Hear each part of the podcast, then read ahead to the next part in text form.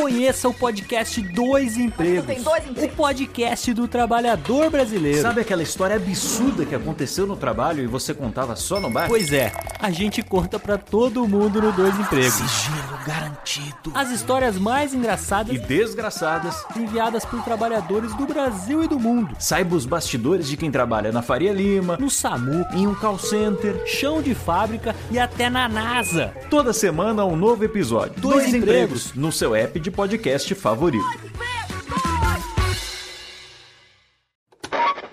São 20 horas e 25 Sim, senhoras e senhores, está começando a partir de agora o primeiro Radiofobia. Hoje totalmente fenomenal, um programa especialíssimo apresentando para vocês. Radiofobia, senhoras e senhores! Incrível, história das internets se imaginaria. Mais uma edição do Radiofobia, sim! Eu quero mais palmas hoje, não? Quero muito mais palmas, porque hoje... Está no ar o Radiofobia. Desde 2009, trazendo pro podcast o melhor clima do rádio ao vivo.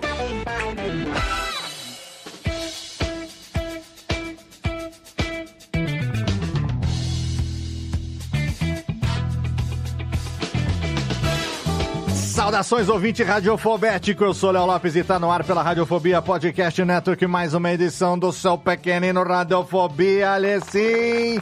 Estamos aqui nas celebrações do 15 ano desta bodega. Hoje trazendo aqui um convidado do mais altíssimo Gabardini, porque a gente queria há muito tempo conversar com ele e agora finalmente rolou. E ele tá com tanta coisa na cabeça, mas nunca fez tanta coisa ao mesmo tempo que desde já fica aqui aquela nossa beijoca de agradecimento pelo tempo que ele conseguiu ceder pra gente poder gravar este pequeno podcast. Mas antes de apresentá-lo, eu quero convidar aqui os meus integrantes participantes, começando por ele, que está editando atualmente através de Radiofobia Horizonte de Eventos, menino Thiago Miro, lá de Moreno, no Pernambucos. Olá, Mirão. Olá, olá. Cara, que prazer estar aqui. Desde o convite, enquanto tu me enviou, eu fiquei enlouquecido. Porra. A gente vai falar mais com o passar do programa, mas eu sou extremamente fã do Sakane. Há quase 10 anos, cara, quando ele participou pela primeira vez de um Nerdcast sobre sistema solar, lá em 2014, pô. E desde então eu acompanho tudo que o Sakane faz. Eu adoro, adoro demais, É, cara. tá vendo? E Tô muito quando, não, não por acaso, quando o Sérgio entrou em contato e a gente começou a editar o horizonte de eventos, falei, cara, Tiagão vai ser o cara pra fazer isso, porque, né? Fã, de fã pra fã, de fã pra ídolo fica muito mais fácil, né, Tiagão?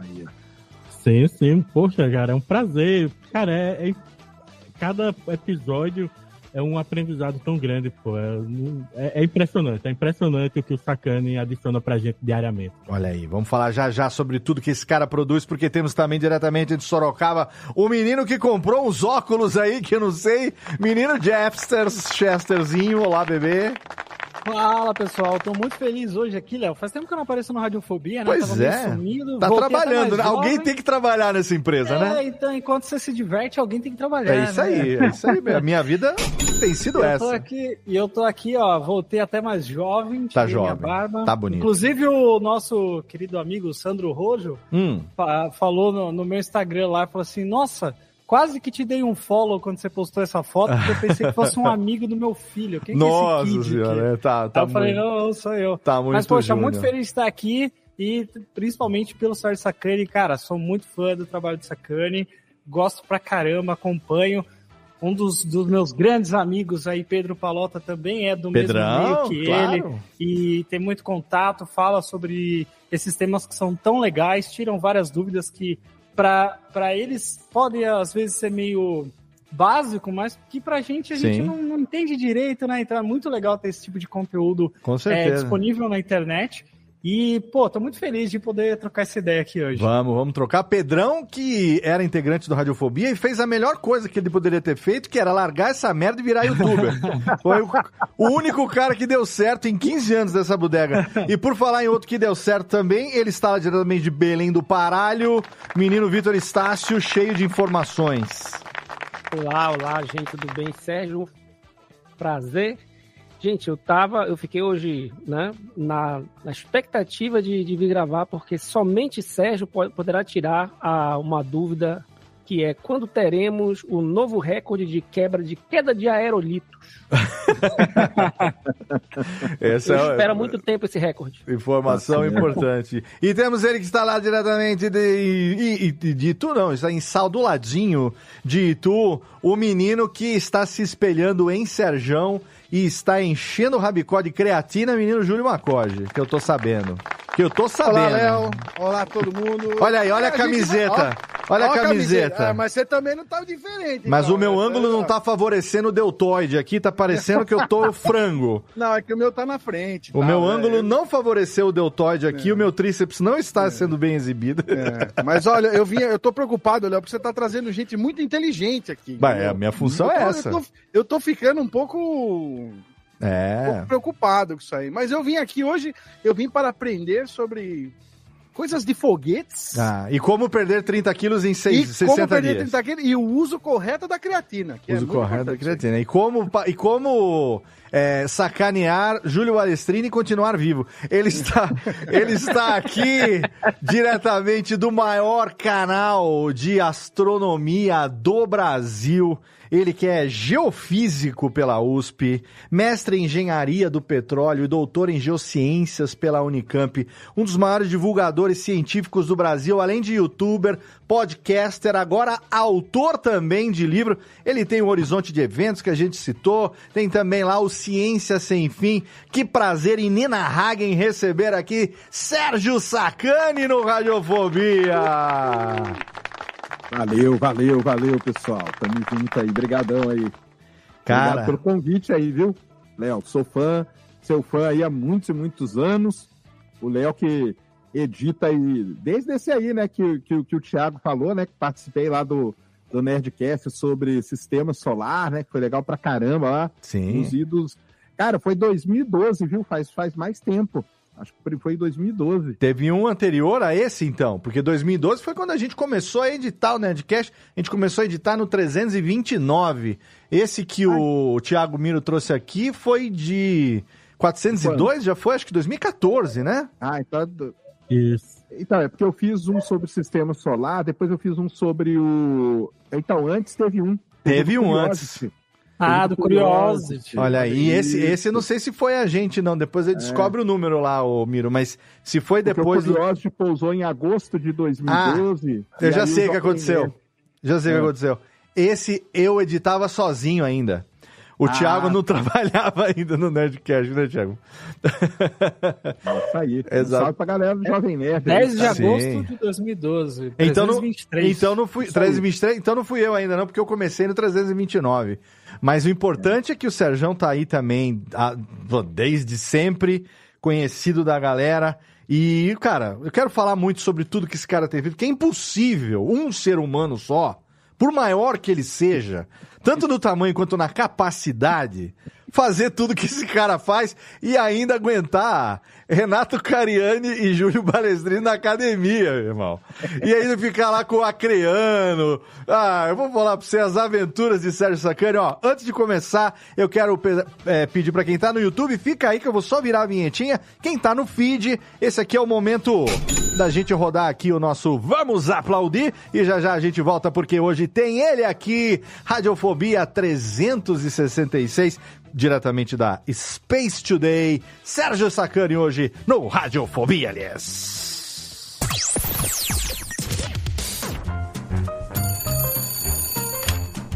Alô, Alô, é, é da rádio, é? é da Radiofobia, filho. Então, é que sabe que eu mando carta pro programa toda semana, tem uns 10 anos já, mas ninguém nunca leu as minhas cartas, rapaz.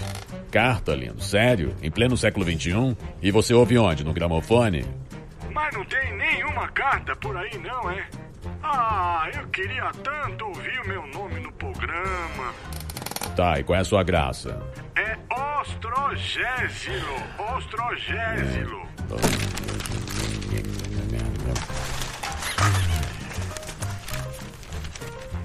Achei sua carta, mas vamos te chamar de Totô, tá?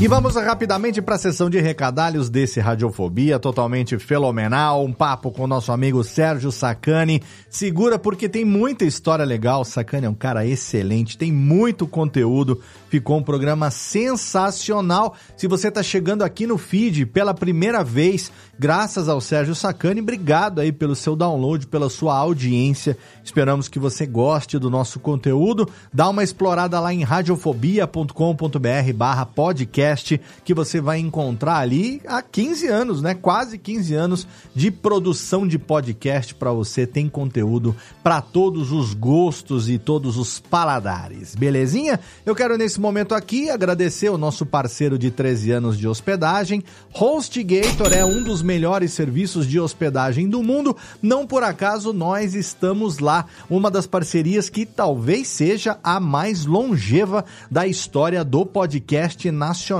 Não me lembro aqui, pensando rapidamente, de outra empresa e outro podcast que estejam juntos há tanto tempo. São 13 anos, estamos aí indo para o 14 ano de parceria com o HostGator. Lá nós temos o nosso servidor dedicado Black, mas você pode assinar o seu servidor dedicado, VPS, compartilhado, não importa. Tem para todos os tamanhos de projeto, para todas as necessidades. E o mais bacana é que além de ser um dos melhores serviços de hospedagem do mundo, você que é nosso ouvinte garante até 50% de desconto, dependendo do plano do servidor que você for contratar. Para garantir é muito simples, é só entrar lá no nosso site radiofobia.com.br barra podcast. Vai lá no rodapé da página, tem um banner escrito hospedado por HostGator. É só você clicar ali ou então entrar na postagem individual de qualquer episódio.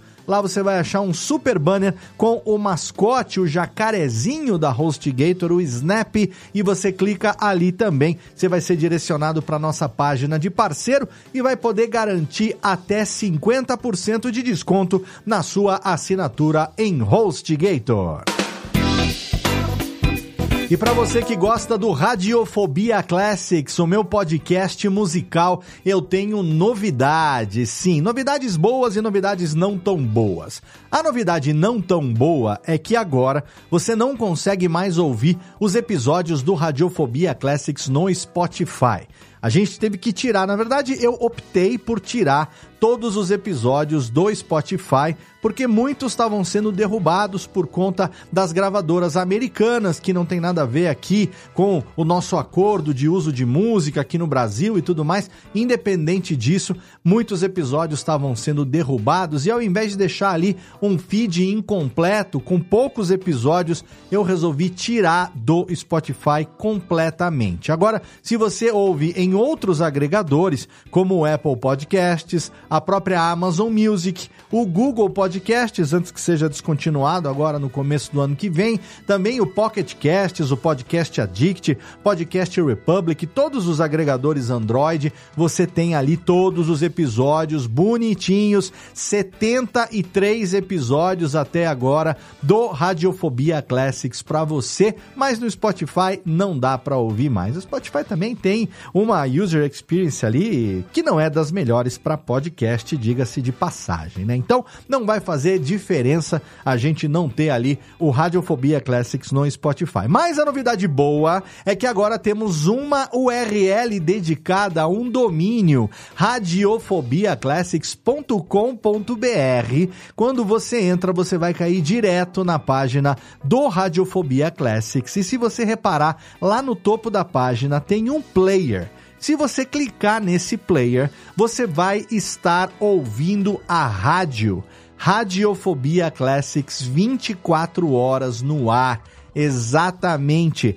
Radiofobia Classics agora tem uma rádio 24 horas no ar que fica tocando todos os episódios e quando acaba continua de novo, volta em loop e você não para mais de ouvir. O Radiofobia Classics é o programa que mais se aproxima dos programas musicais de rádio que eu ouvia lá nos anos 80, quando eu me apaixonei por esse meio de comunicação. Então, nada mais justo do que ter ele sendo veiculado 24 horas ali no ar para você. E a gente está agora testando um aplicativo no Android que em breve vai estar disponível na Play Store. Aí você vai poder baixar de graça e vai poder ouvir a qualquer momento, inclusive no Android Auto. Se você estiver viajando e quiser ouvir o Radiofobia Classics, tem uma conexão ali de internet, um 4G e tal, é só você conectar que você vai poder ouvir, além de você, é claro, poder ouvir o podcast, escolher o episódio preferido,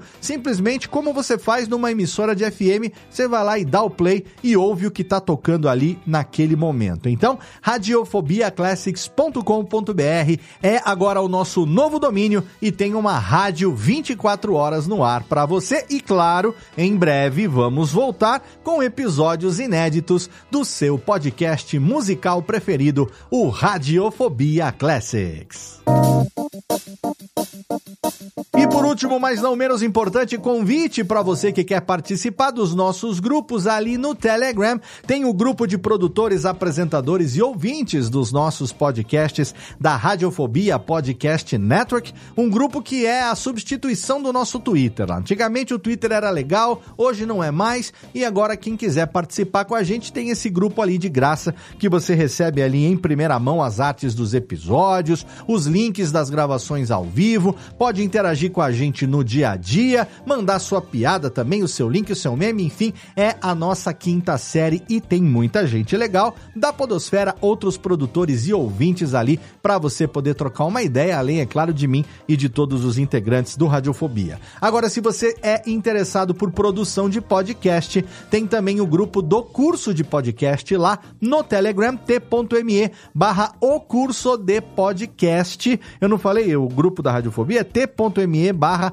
Radiofobia Network, tá? É o grupo de produtores, ouvintes e apresentadores dos nossos podcasts. Do curso de podcast é t.me barra o curso de podcast. Não esquece desse O no começo, senão você vai cair num outro grupo lá que não é o meu, t.me barra o curso de podcast. Esse grupo eu posso afirmar para você que é o grupo de produção de podcasts da internet mais ativo, é o grupo que o pessoal mais se ajuda, é o caminho certo para você que é produtor e quer uma dica, tem um problema, quer uma ajuda para resolver. Ali, se você manda uma dúvida, rapidamente muita gente vai se propor a te ajudar e é um grupo que eu fico muito feliz porque ele é extremamente colaborativo, a galera participa de verdade, então pode entrar lá sem medo. Se você produz podcast, esse é o lugar para você estar e, é claro, de graça, além de você ter contato direto também comigo e com todos os editores aqui da Radiofobia. Belezinha?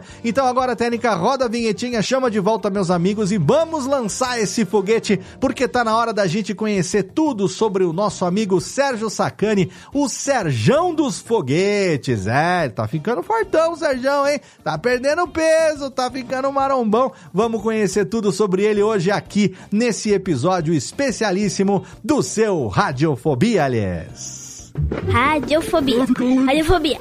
Radiofobia. Radiofobia. Radiofobia.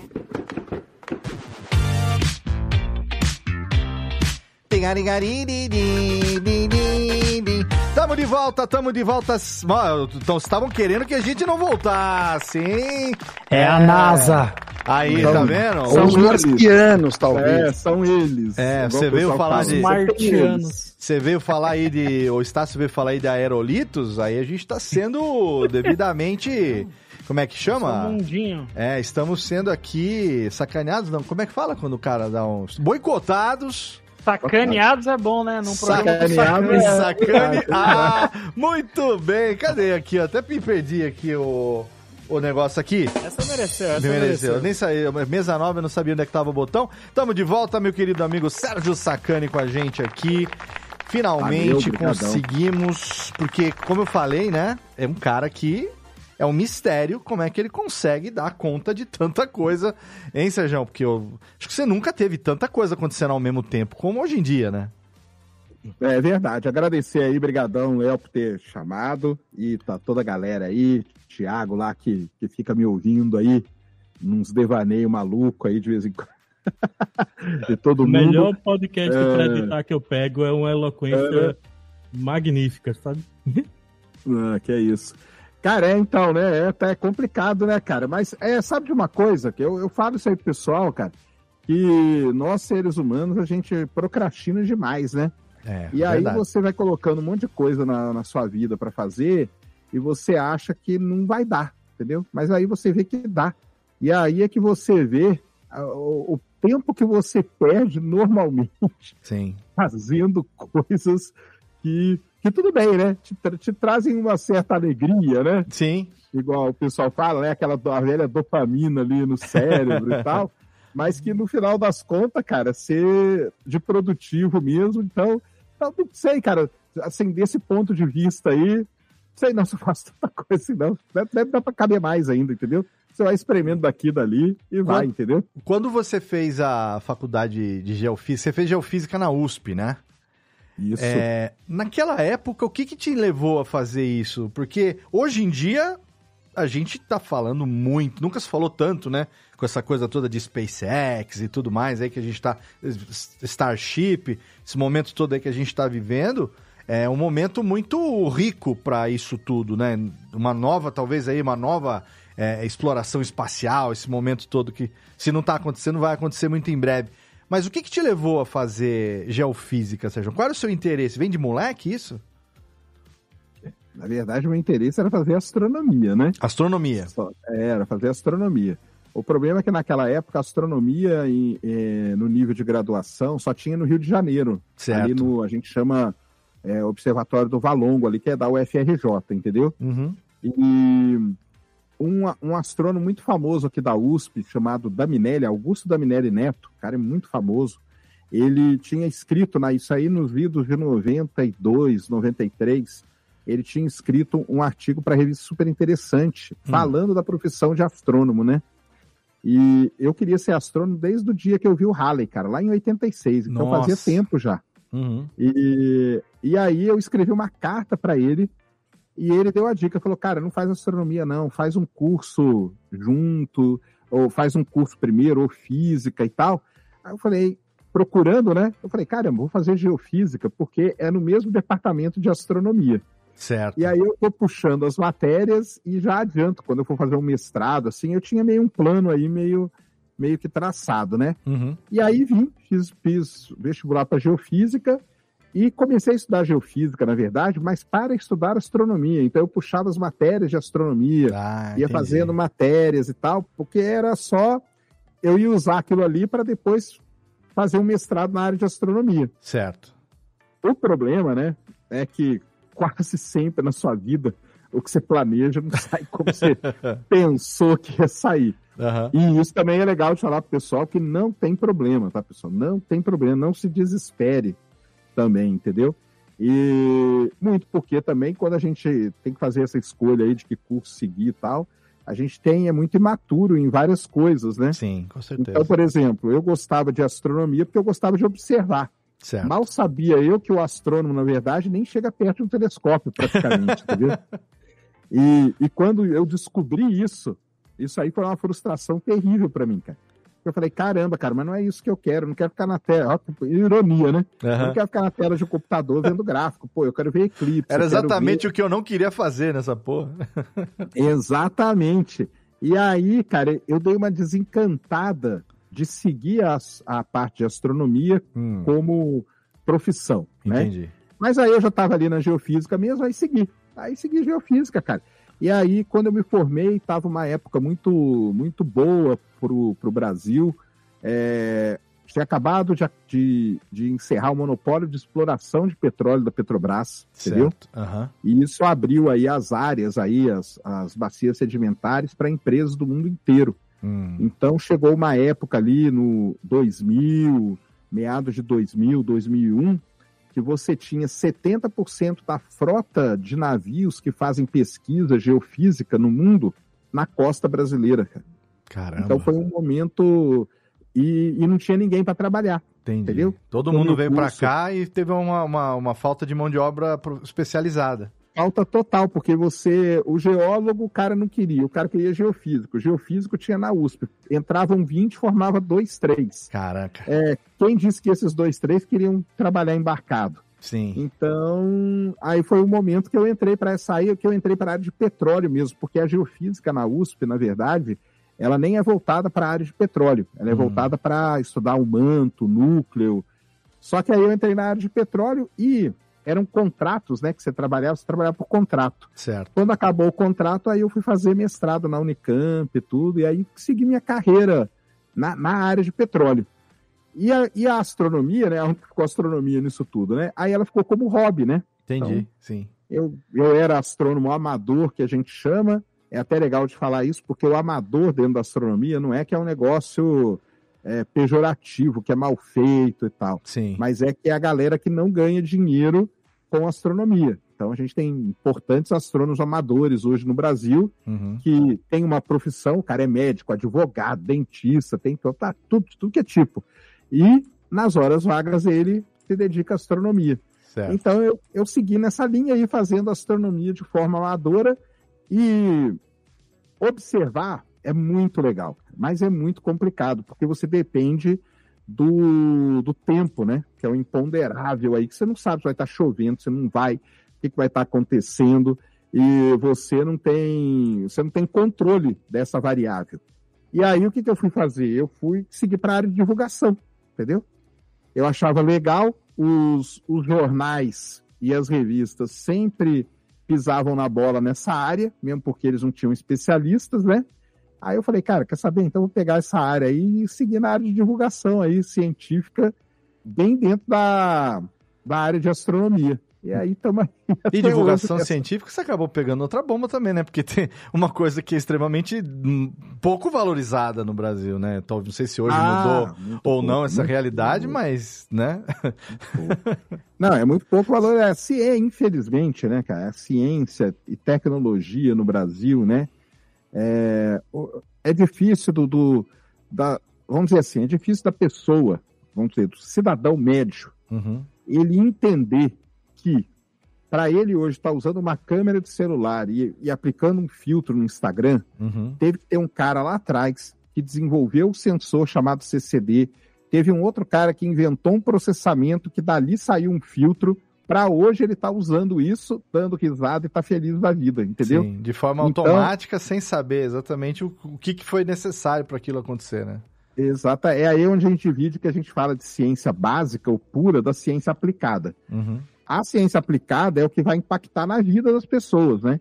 Então, eu gosto sempre de dar o exemplo do, do Einstein, né? O Einstein, ele, ele ganhou o prêmio Nobel, não pela relatividade em si, mas por um negócio chamado efeito fotoelétrico, Certo. que a gente aplica direto na porta do elevador, entendeu? Hum. Quando você põe a mão para a porta do elevador não espremer sua mão, você está aplicando o prêmio Nobel do, do Einstein, o efeito fotoelétrico. Caraca.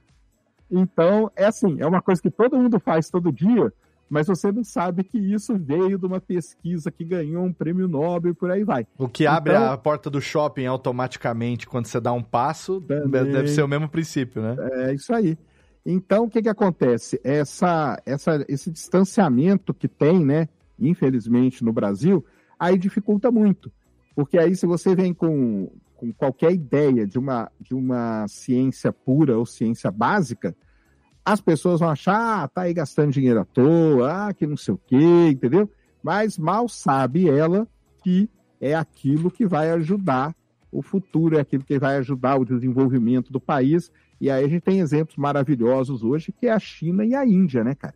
Então, é um negócio, assim, impressionante. A China, para quem não sabe, na década de 80, na década de 80, logo depois ali da, da Revolução e tal, os chineses vieram no Brasil para copiar o nosso programa espacial.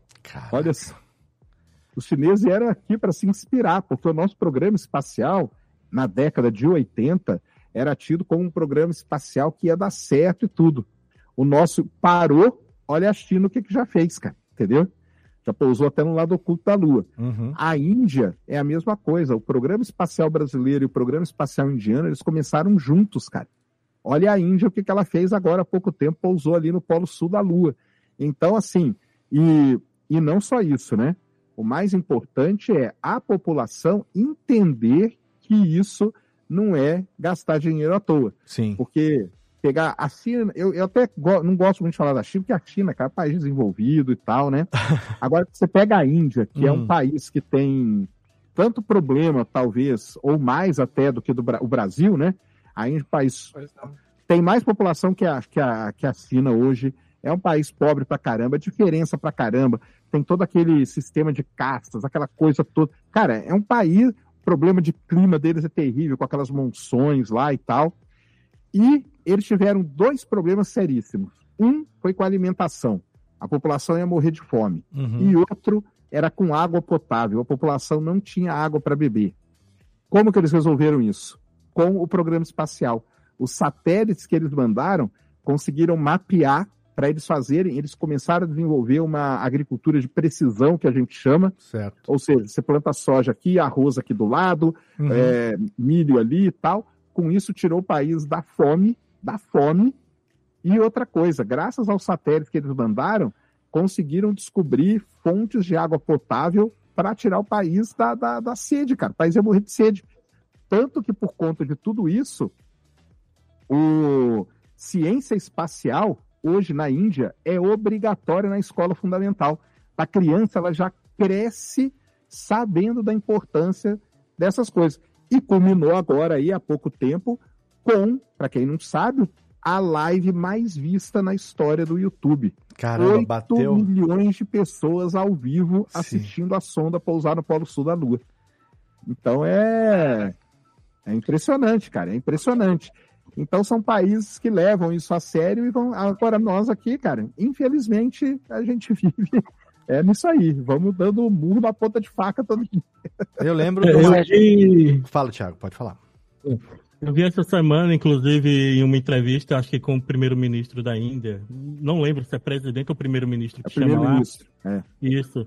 Que tinham outros países reclamando, né, falando que eles tinham gasto muito dinheiro nisso, né? E ele justificando que não era um dinheiro gasto à toa, e ele falou que muitos países têm a lua na bandeira, mas poucos têm a bandeira na lua. É, isso aí, isso aí, é, isso aí foi um negócio que pegou até mal pra caramba, porque isso aí ele falou quando a sonda pousou lá, mas foi pra dar uma alfinetada no Paquistão. Paquistão, eu imaginei por causa É. da lua na bandeira, né? Porque eles têm a bandeira lá, eles têm a lua na bandeira, a Índia tem uma briga com o Paquistão ali, terrível, guerra e confusão sim. e tal. Então o primeiro-ministro deu essa alfin- alfinetada. E aí surge até esse, esse lance aí, que é uma coisa que até falam do próprio Brasil, entendeu? Muita gente, muita gente diz assim, aí vocês veem, vocês concordam, não é o que, o que é dito. Ah. O Brasil, ele não tem é, treta com ninguém, entendeu? E isso dá meio que uma acomodada, Hum. entendeu? Então você pega a Índia, por exemplo, ela tem que estar sempre na frente do Paquistão. E isso, isso aí os indianos falam, né? Isso aí, cara, ele serve como um, um motor pra gente, entendeu? Isso aí Acho faz com que a sentido, gente faz sentido. faz com que a gente queira, porque a gente tá, o nosso vizinho aqui, o cara que faz fronteira com a gente, cara, a gente quer ser mais que eles. Ah, Eles tiram sarro da gente, mas a gente quer ser muito maior que eles e tal. E se você pegar isso aí e espalhar pelo mundo, vai, vai sendo a mesma coisa, entendeu?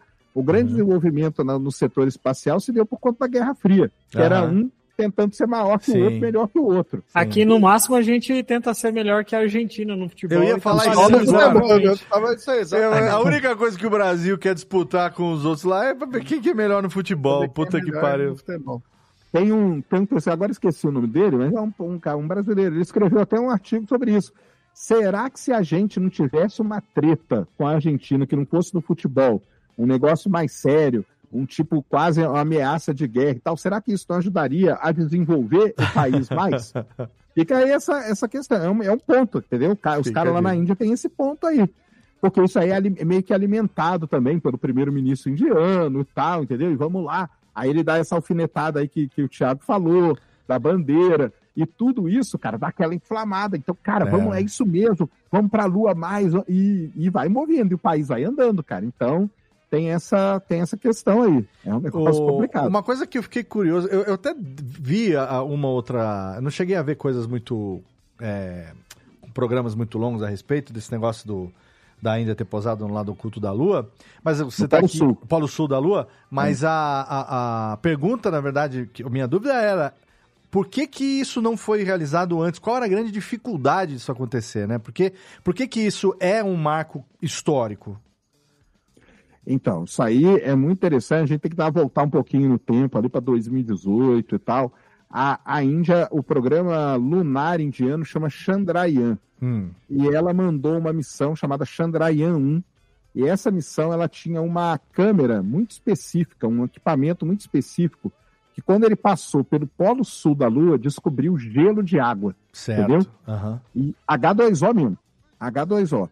E isso é muito importante, cara, porque se você encontra H2O e se você consegue processar a água, você consegue quebrar ela em hidrogênio e oxigênio, você tem combustível, você tem oxigênio para a galera respirar. Sim. Então você começa a ter recursos, usar, em vez de você mandar para lá recursos, você começa a usar os recursos. Você tem como daquele- aproveitar, né? Tendo água. Uhum.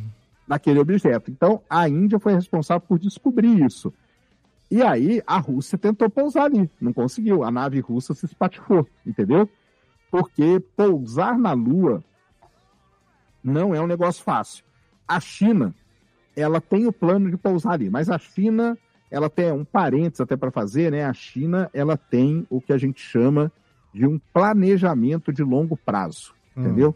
Então, e lá eles seguem o, pla- o plano. Lá eles E é, seguem e o é- plano. e é longo prazo no modelo da China, né? Não é longo prazo no nosso modelo, né? Ah, não, é, exatamente. Então eles falam: ah, no ano tal nós vamos fazer tal coisa, no ano tal nós vamos fazer tal coisa. Não, não tem problema. Ah, legal, a Índia pousou ali no Polo Sul, calma, nós vamos chegar lá. Nós estamos pousando, a China pousou no lado oculto da Lua. E, e a China tem todo um plano aí, os caras apresentam aí todo começo de ano o plano de exploração espacial deles, e eles estão seguindo à risca isso.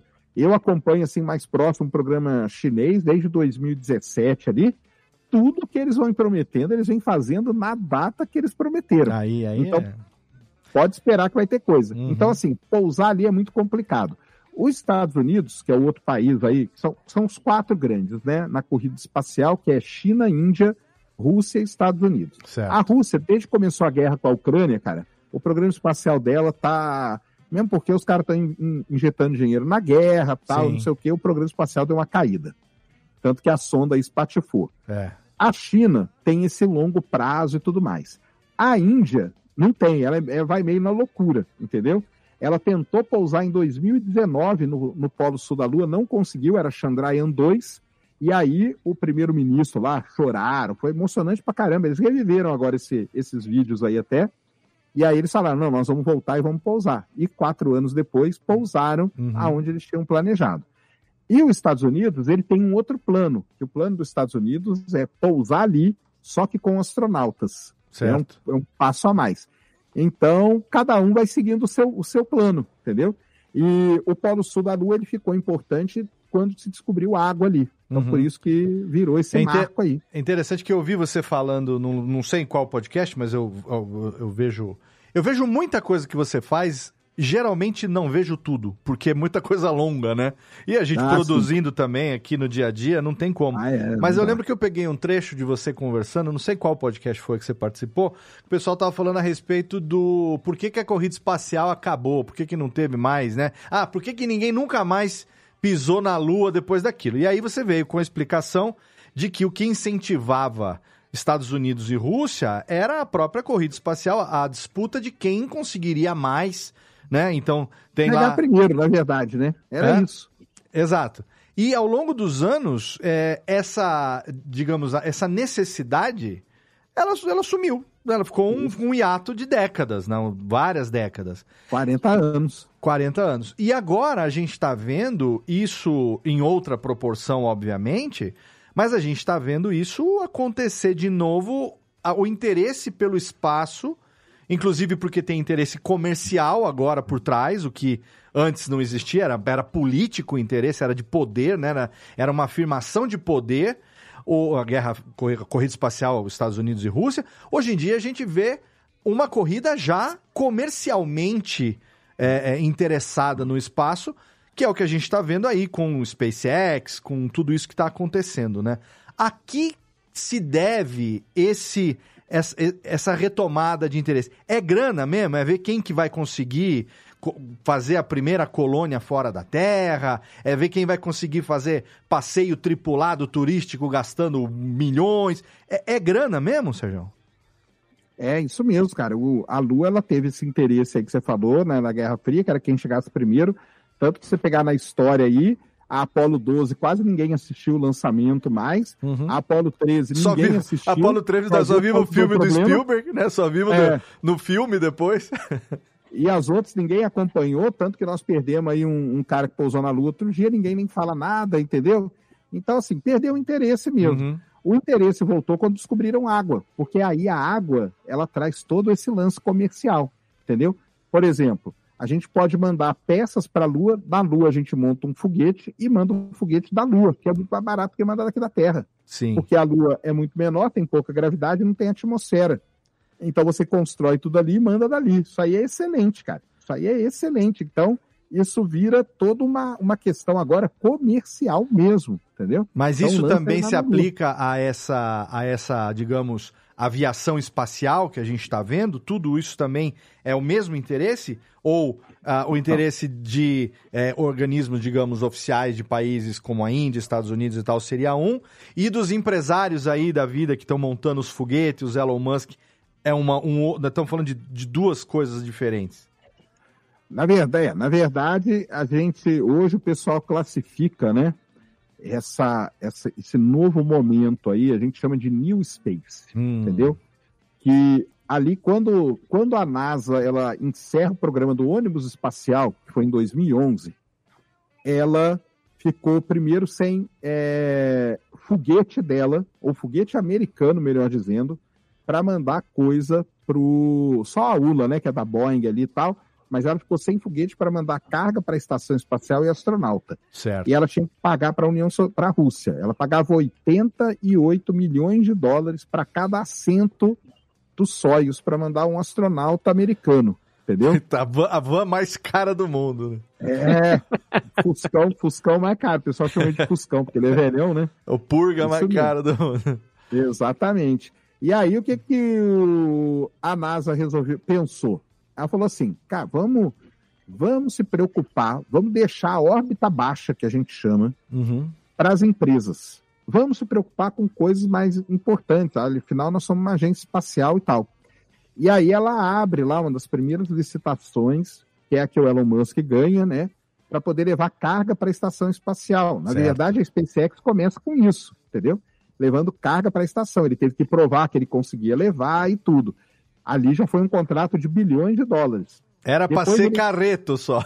isso. Mas aí o que, que acontece? Com essa grana, ele começou a desenvolver os foguetes dele e começou a prover serviço de lançamento de satélite. Sim. E aí ele começou, aí começa, aí uma coisa começa a alimentar a outra. Depois a NASA queria lançar os astronautas para a estação. E aí o Elon Musk foi lá e ganhou outra concorrência, entendeu? E agora, a- e- em 2019, ele ganhou a terceira concorrência, que é levar astronautas para a Lua.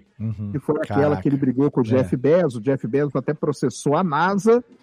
Isso parou o programa espacial americano por uns dois anos. Nossa. E tudo indica hoje, tudo indica que a China deve ganhar essa corrida espacial. E se ela ganhar, essa conta vai cair no colo do Bezos. Ah. Porque o pessoal fala que ele foi meio que antipatriota e tal por ter parado. Ele parou, porque ele processou a NASA, teve que parar tudo para investigar o que estava acontecendo. Sim. A China continuou, cara. Eles não estão preocupados. né? E dois anos num programa espacial é muito tempo, entendeu? Então eles fizeram. Isso aí é uma coisa que o pessoal diz que se a China por acaso ganhar, vai cair no colo do Bezos essa conta, entendeu? Vai cair no colo dele, não tem como. Mas o que que acontece? Então, isso aí, tudo que eu falei, Hum. o Bezos, o Elon Musk e tal, isso dá origem ao que a gente chama do New Space. New Space. Então agora não tem mais não as ouvido grandes ainda. agências. Aham. Agora você pode ter foguetes menores, os satélites ficaram menores também. Antes o satélite tinha 4, 5 toneladas. Hoje o satélite é CubeSat, cara. É o tamanho de uma caixa de sapato, Aham. entendeu? Isso é um satélite que faz a mesma coisa ou até mais coisa do que um satélite de 10 toneladas, entendeu? Sim. Então começa todo esse mercado, tudo isso começa a se agitar. é, aquela região ali, que a gente chama de Space Coast, ali na, na Flórida, ela passou por um problemaço quando acabou o ônibus espacial, e aí depois ela retoma toda uma, uma economia, porque tem toda uma cadeia econômica. Tem o cara que vai fazer painel solar, tem o cara que faz circuito elétrico, tem o Sim. cara que faz é, câmera para pôr no satélite. Então, você movimenta uma cadeia econômica gigantesca em cima disso. Uhum. E aí surge esse termo aí que a gente chama hoje de New Space. New Space, aí- eu não tinha ouvido. É, New Space, é. E aí, o que que acontece? Esses caras aí, Bezos, Branson e, e Musk, principalmente, eles falam, por que não, cara? Fazer um negócio de turismo espacial. Só para pontuar um negócio, cara, o turismo espacial, na verdade, ele foi inventado pelo Ronald Reagan, tá? O Ronald Reagan criou o programa na época do ônibus espacial chamado Espaço para Todos, Hum. que foi quando ele colocou a professora na Challenger e explodiu, entendeu? Ah.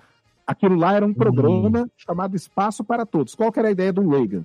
Cara, qualquer pessoa, qualquer cidadão, com um mínimo de treinamento, ele poderia pegar, vir aqui, entrar no ônibus espacial e ir para o espaço fazer alguma coisa. Perfeito. Então, ele começa com isso aí. Deu tudo errado, porque quando explodiu ali com a professora, ficou terrível, né? Que ninguém mais quis, quis saber disso e tal. Mas aí, esses caras hoje, eles já levam isso em consideração. Entendi. Então, você vê o Richard Branson com aquele aviãozinho dele, né? Que é. Spaceship. O, o Bezos com a cápsula dele, com a New, New, o New Glenn lá, Blue Origin, né? Blue que a gente Origin, chama, é. que é a empresa.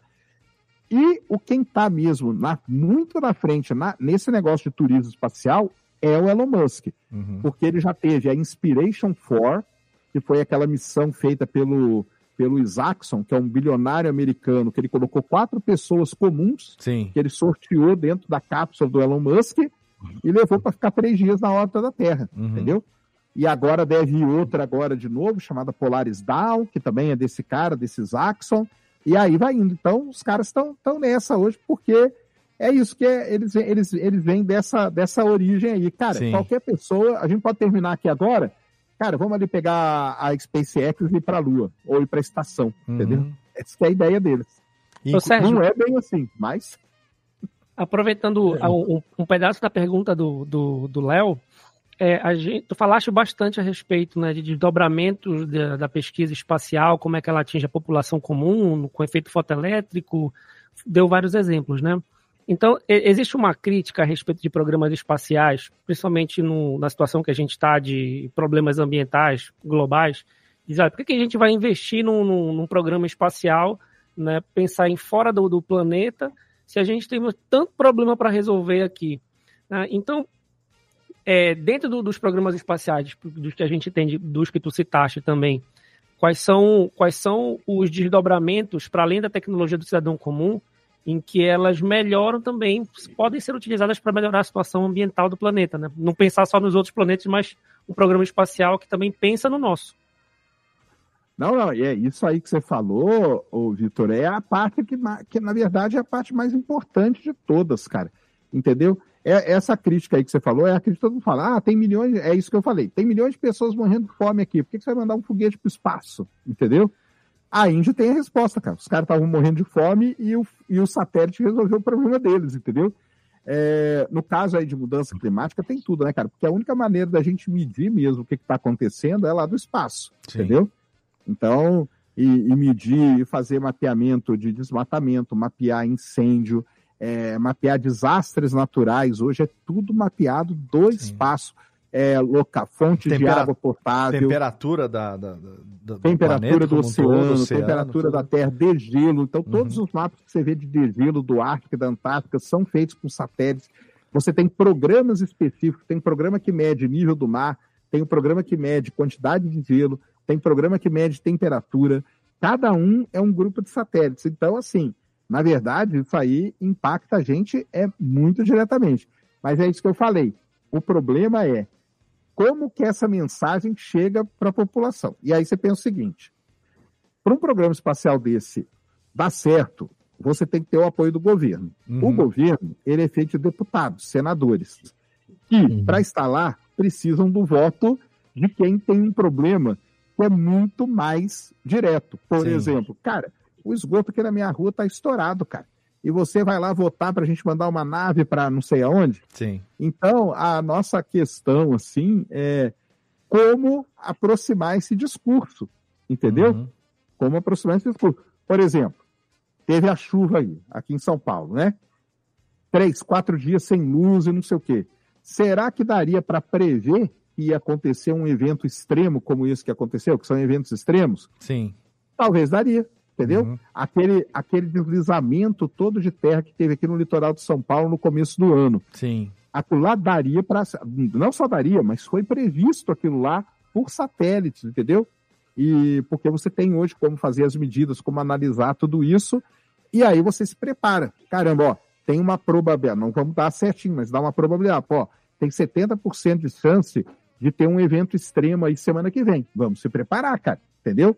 Ó, ah, é melhor cortar aí mais árvore, porque se der um evento extremo aqui, as árvores vão cair em cima do fio, cara, isso aqui vai afetar 40 mil pessoas, entendeu? Uhum. Então você consegue fazer esses estudos de prevenção. E aí, com isso, você. Aí, mas o, o negócio é como colar isso com a população. Ela tem que entender que boa parte dos problemas dela podem ser resolvidos dessa maneira, entendeu? E apesar, e apesar de, dar, de ser possível fazer essa previsão, o pessoal do clube de Ferrari lá do, de Santa Catarina, né? Não liga para isso. Vocês viram lá que eles perderam as Ferrari. Ah, vamos fazer. Caiu uma chuva e levou as Ferrari de todo mundo. Aliás, ali em Santa Catarina aconteceu um negócio terrível ali em Laguna, cara. Aconteceu o que É. a gente chama de tsunami meteorológico. Ah, sim, entendeu? tava vendo isso hoje. Porque o tsunami, ele é como que acontece um tsunami, né? Quando você tem um deslocamento de placa tectônica no fundo do mar. Isso. E isso é, então é um maremoto que a gente chama, né? Maremoto. O termo que usa.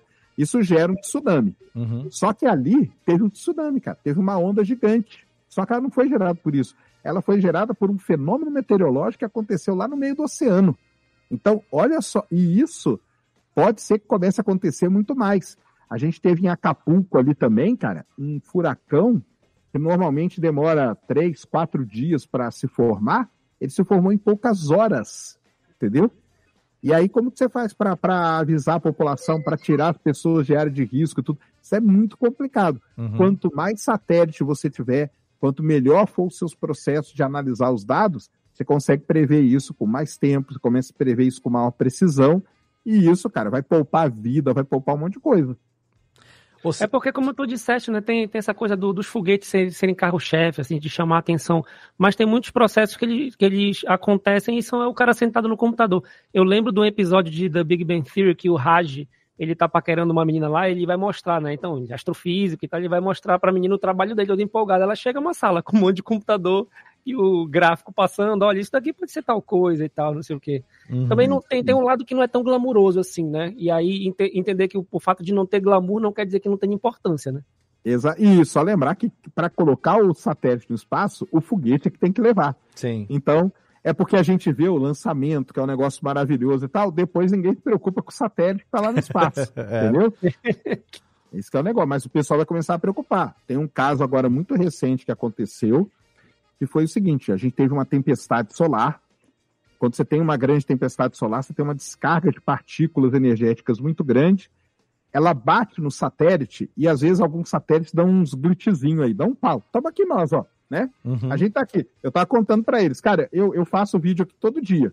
Outro dia encheu o cartão de memória, eu fui apagar, apaguei o que eu tinha gravado. Cara, se isso acontece aqui, num ambiente controlado, imagina no espaço, cara, Com pra dar certeza. pau num computador. Sim. É na hora.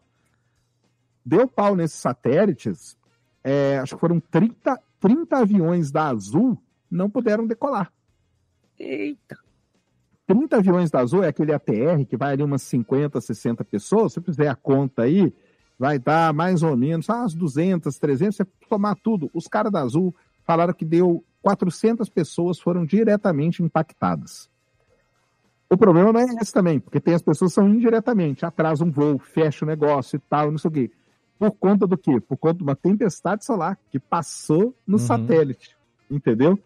Então, é, tudo isso é o problema que a gente vive. Hoje, nós, aqui, todos nós, estamos aqui, né? Nós Uhum. estamos aqui graças aqui, né? Boa parte da tecnologia espacial, que nós Sim. estamos reunidos aqui agora. E nós somos muito dependentes da tecnologia, cara. Totalmente. Entendeu? Totalmente. Tanto que tem, tem artigos aí muito, são muito alarmistas, mas os caras defendem lá o ponto deles, falando que a próxima extinção em massa vai ser a extinção em massa digital, entendeu? É, aconteceu um fuga negócio de, desse fuga aí. de Nova York, né? A arma é um PM que, a hora que, a hora que explode o PM, a gente volta tecnologicamente pra era das, da, da- da- da Idade da Pedra. É isso aí. Tem que começar mesmo. tudo de novo, né? É Acho que é isso. Fuga de Nova York ou Fuga, Fuga de Los Angeles? Eu não lembro qual filme que, que é esse. É aquele do Cobra, Cobra Pilskin lá, do, do Pliskin lá, do... do... O Pliskin. É. É fuga, de, fuga de Los Angeles. Fuga de né? Los Angeles, né? O claro, Fuga de é, Nova Los York, sei. É. E, e, e o- a ameaça toda é essa, né? E, eu, puta, quem, quem for tomar spoiler aí, desculpa, né?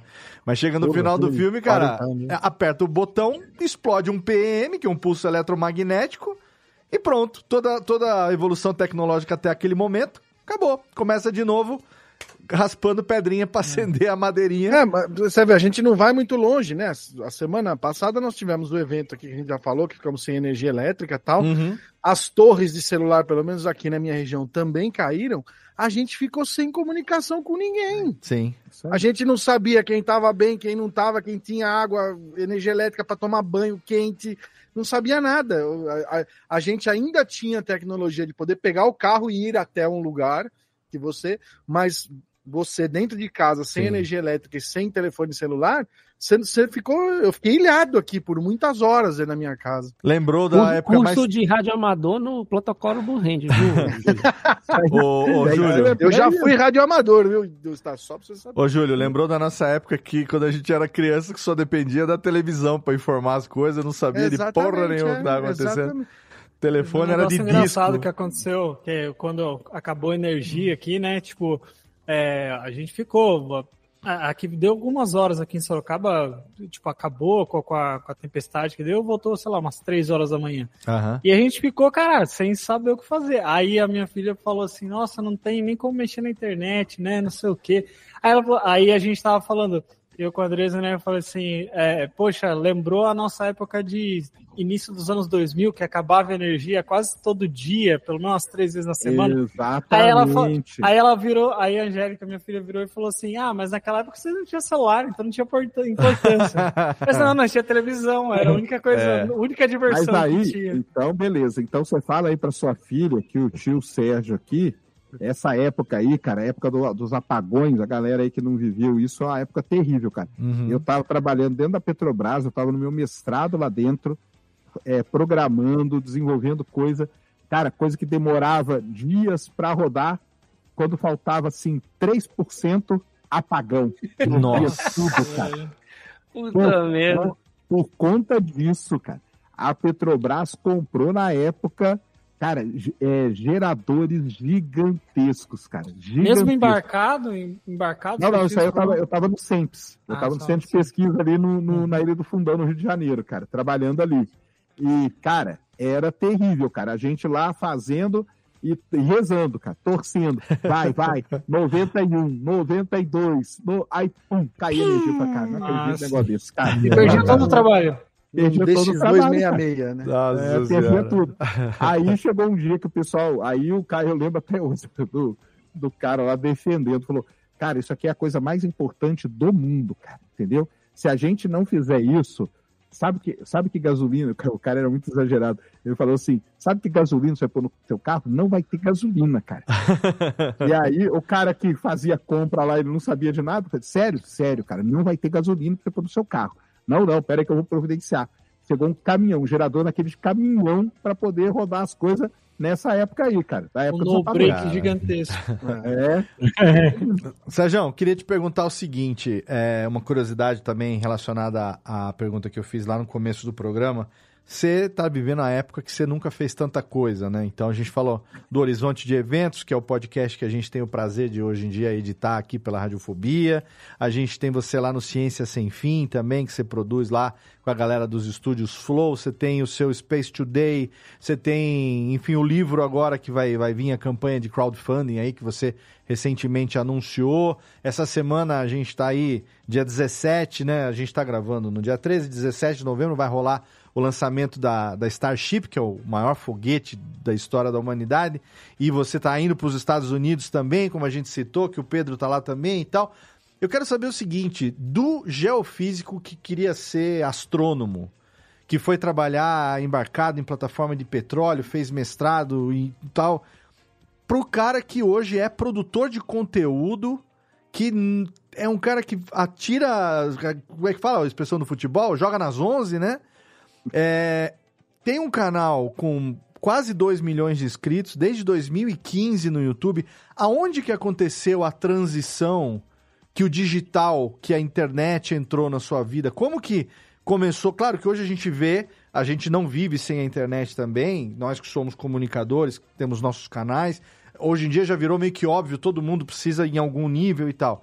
Mas como que começou isso pra você e, e chegou nesse ponto de, sabe, você tem tanta coisa pra fazer e você consegue fazer bem, diferente de outras pessoas que você pergunta como é que você consegue fazer tanta coisa? Vai, eu fracasso em todas elas e aí tá tudo bem. Passou tudo mal feito. Faz tudo mal feito. Você não, cara. Você tá aí, tá bem, fazendo e ainda tá tendo tempo de cuidar da própria saúde, que é extremamente importante, dando esse exemplo legal pros teus filhos e tal. Quem não sabe, que se alguém caiu aqui de Marte agora que chegou, Sérgio Sacani tá fazendo aí uma, uma, um projeto, Projeto saúde, aí. projeto 120 saúde. dias.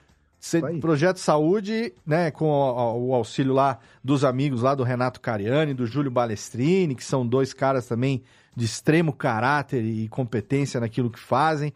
É, e o Sérgio perdeu 30 quilos em dois meses, irmão. Isso não é pra qualquer pessoa, sabe? Então, assim, eu quero saber como que o- o- a transição profissional aconteceu a ponto de chegar hoje e você tá aí praticamente todo dia, tem quatro, cinco coisas suas rodando na internet.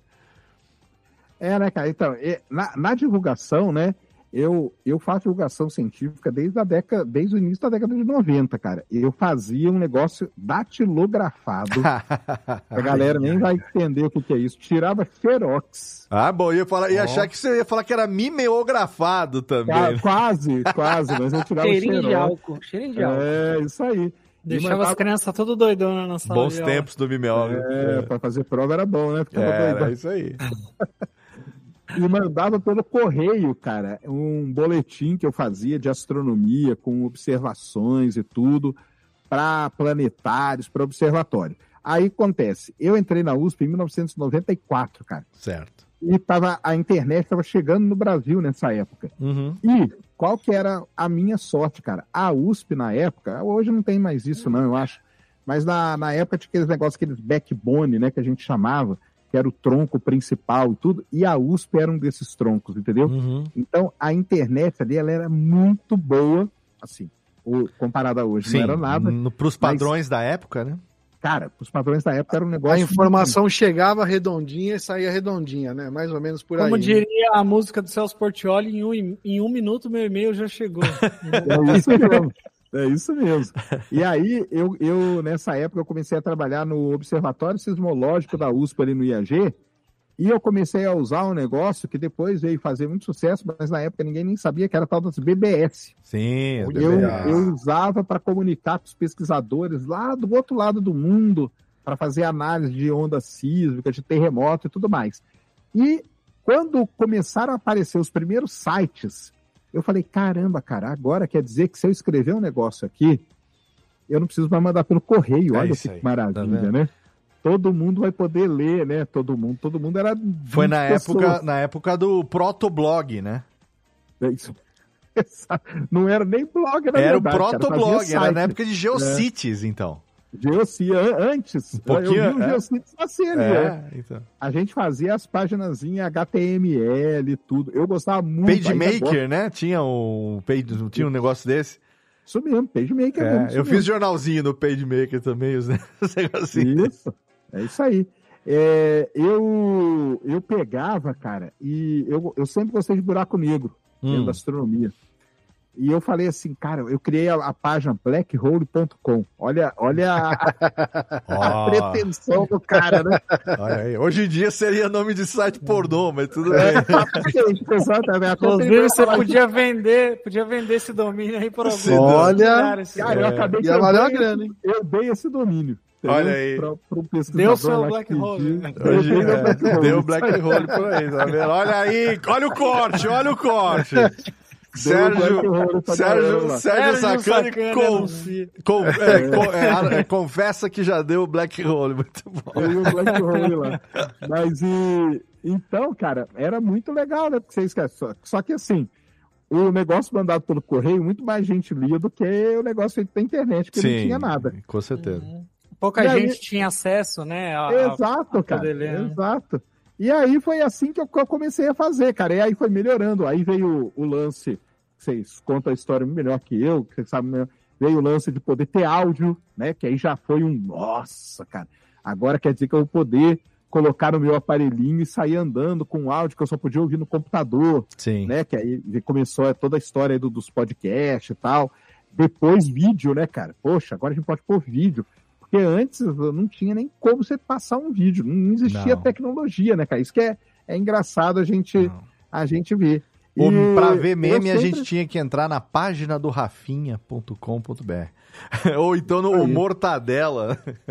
É isso mesmo, eram os sites que É, tinham, né? E, uma- e uma- trocar por anexo, anexo de e-mail com aquela qualidade horrível, né? Então, a época pré-YouTube, né? Exatamente, a época pré-YouTube. Então, mesmo depois, logo que o YouTube eh, surgiu também, você não tinha como, cara. Era, Uhum. muito- era tudo muito complicado, pessoal. Era tudo muito, tá louco. Era, era, era não, não dava, cara. Era, era muito difícil. A sorte também minha é que a NASA foi um dos primeiros sites que foram criados. NASA.com.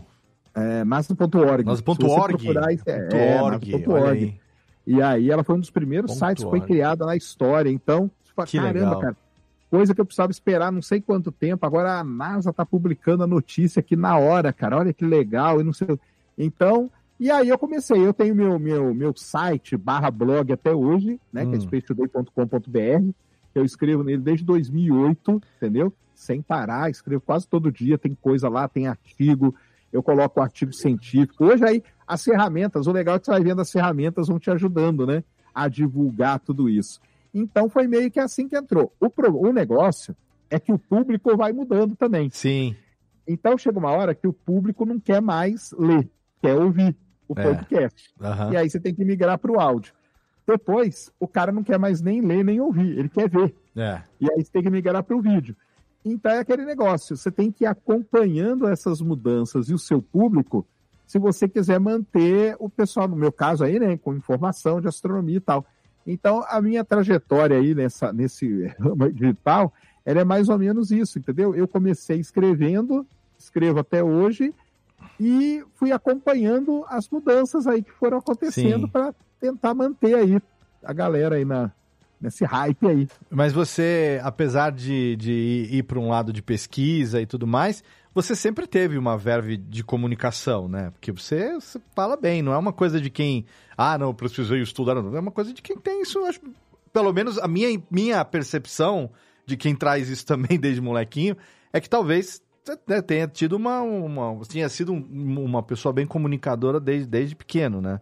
O que facilita muito para você adaptar as ferramentas à medida que elas vão surgindo também, né? Porque a gente também, aqui começou, eu sempre fui um cara do áudio, do microfone e tal, mas ah, agora dá para fazer com vídeo também. Aí, recentemente eu dei uma palestra em São Paulo que eu mostrei, cara, quando vinha a ferramenta tal, a gente tava lá de beta tester para ver se será que não vai funcionar, será que não vai pegar? E aquilo que dava certo a gente continuava e se não dava a gente ia para outra. Você também tinha essa facilidade, tem essa facilidade, né?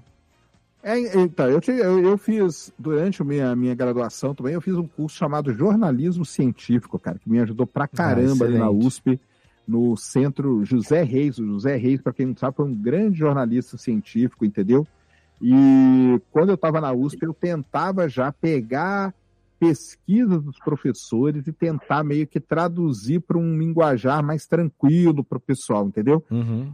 Isso aí que você falou é um negócio, né? A gente tem essa, esse preconceito dentro da academia muito grande hoje ainda, entendeu? Do pessoal não quer sair, não quer se comunicar e tal, entendeu? Um ou outro que estão começando a despontar, o que é muito bom, porque isso aí acaba encorajando outros a virem. Sim. A gente sabe também que não vão ser todos que vão ter essa a capacidade. Às vezes o cara ele quer ficar ali fazendo a pesquisa dele. Às Também vezes não- até por uma dificuldade, né, pessoal da pessoa mesmo de se comunicar Isso. e tal. A pessoa quer ficar ali, quer ficar ali reclusa fazendo a pesquisa dela, é um excelente pesquisador, mas aí surge alguém para ajudar a divulgar. Uhum. E assim eu acho que tem que ser. Então, é, E aí também, né, cara, é muito tempo fazendo vídeo, falando, uma hora você vai, aprende na marra, né? aprende, você aprende na marra. Você pega os primeiros lá, é terrível. Você pega minhas. Agora a sonda trouxe as amostras do asteroide, né? Os Iris Rex. E eu fui buscar para ver se eu tinha feito a transmissão do lançamento. E tinha. Entendeu? Olha aí, tá vendo? Quando ela foi lançada. E aí eu passei ali e falei, caramba, cara, que coisa mal feita. Mas é, tudo bem, tá lá, entendeu? Deixa lá, tá, tá, tá registrado. E fazer live também, é um negócio que eu, que eu, fui aprendendo, faço live aí desde 2012, 2013, com o pessoal da astronomia ao vivo. Pois é, mostrando- então. Teve uma pessoa que há, há pouco, há quase dois anos, teve aqui em Serra Negra, trouxe um. Um, como é que é? Vieram com um balão meteorológico. Exato. Com o né? celular, com o aplicativo novo da SAP Concur. Quando eu vejo, quem, aí o Rodrigo me liga e falou assim: Ô Léo, cola aqui, não sei aonde. Falei, o que que tá.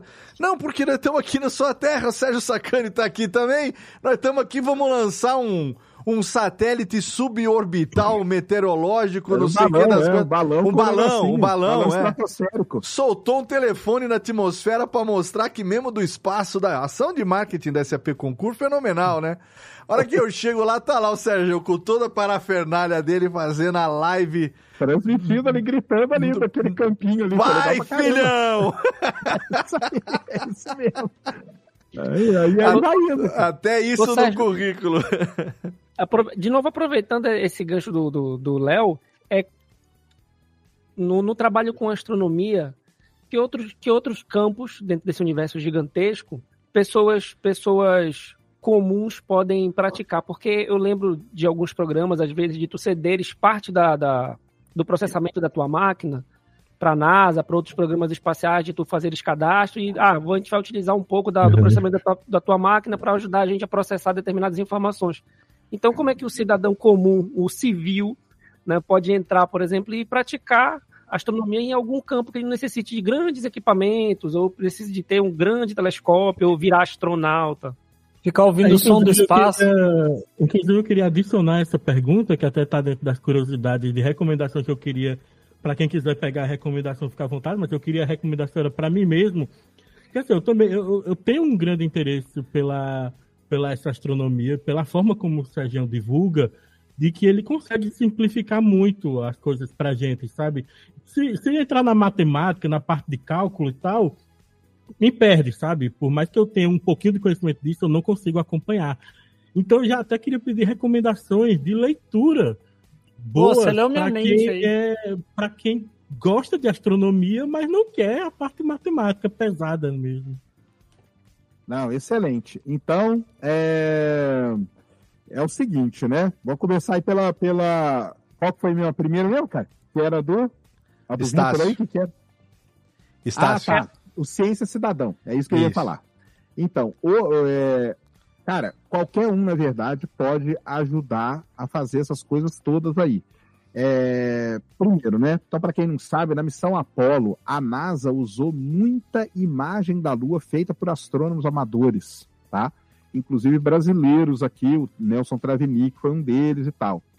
Hoje, a NASA usa as imagens de Júpiter feitas por astrônomos aqui do Brasil. Olha entendeu? que legal, que Para ajudar na missão Juno. A NASA usa imagens de Marte feitas por astrônomos amadores para ajudar no pouso de sondas em Marte também. E isso tudo que eu estou falando abriu um negócio que a gente chama de ciência cidadã, entendeu? A primeira grande coisa, você lembrou muito bem, que chamava o SET at Home.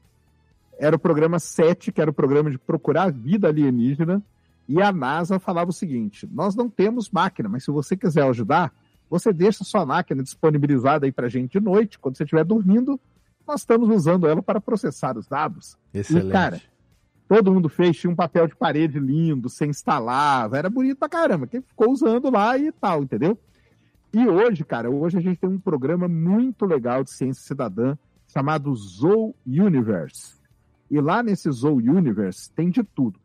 Tem da área, vou falar da área de astronomia, mas tem de todas as áreas, biologia e tudo mais. Então, na área de astronomia, o, qualquer pessoa pode entrar lá, se cadastra, é tudo gratuito. Você pode fazer detecção de exoplaneta, estudar nuvens em Marte, é, classificar galáxia, é, estudar os sinais do SET, eles estão lá também, se você quiser. Que legal. Então, assim, cara, tem muita coisa que é feita hoje. Hoje, as entidades oficiais aí, Sociedade Astronômica Americana, Sociedade Astronômica Real Britânica, todas elas, nos congressos que tem, elas abrem um espaço gigantesco para a ciência cidadã, cara. Então, isso é legal pra caramba. Então, por exemplo, um trabalho que é feito por amadores é medir, é calcular, é contar, melhor dizendo, a quantidade de manchas que tem no Sol. Você pega um telescópio bem baratinho, de 50 milímetros, projeta o Sol numa parede branca, não olhe para o Sol, você projeta o Sol e ali você conta. Então, você vem aqui e anota, hoje, dia tal, 10 manchas. Amanhã, dia tal, 15 manchas. E aí você vai contando. Tem um, um astrônomo brasileiro chamado Jane Colline, cara. Ele fez isso até o dia dele morrer. Ele morreu em 2016, 2017, desde a década de 50, cara. Que legal. E eu já. E tem um cara que guardou esse papel, cara. E aí você vê o ciclo de 11 anos do Sol perfeitamente, cara. Ele, calcu... ele contando manchas do Sol.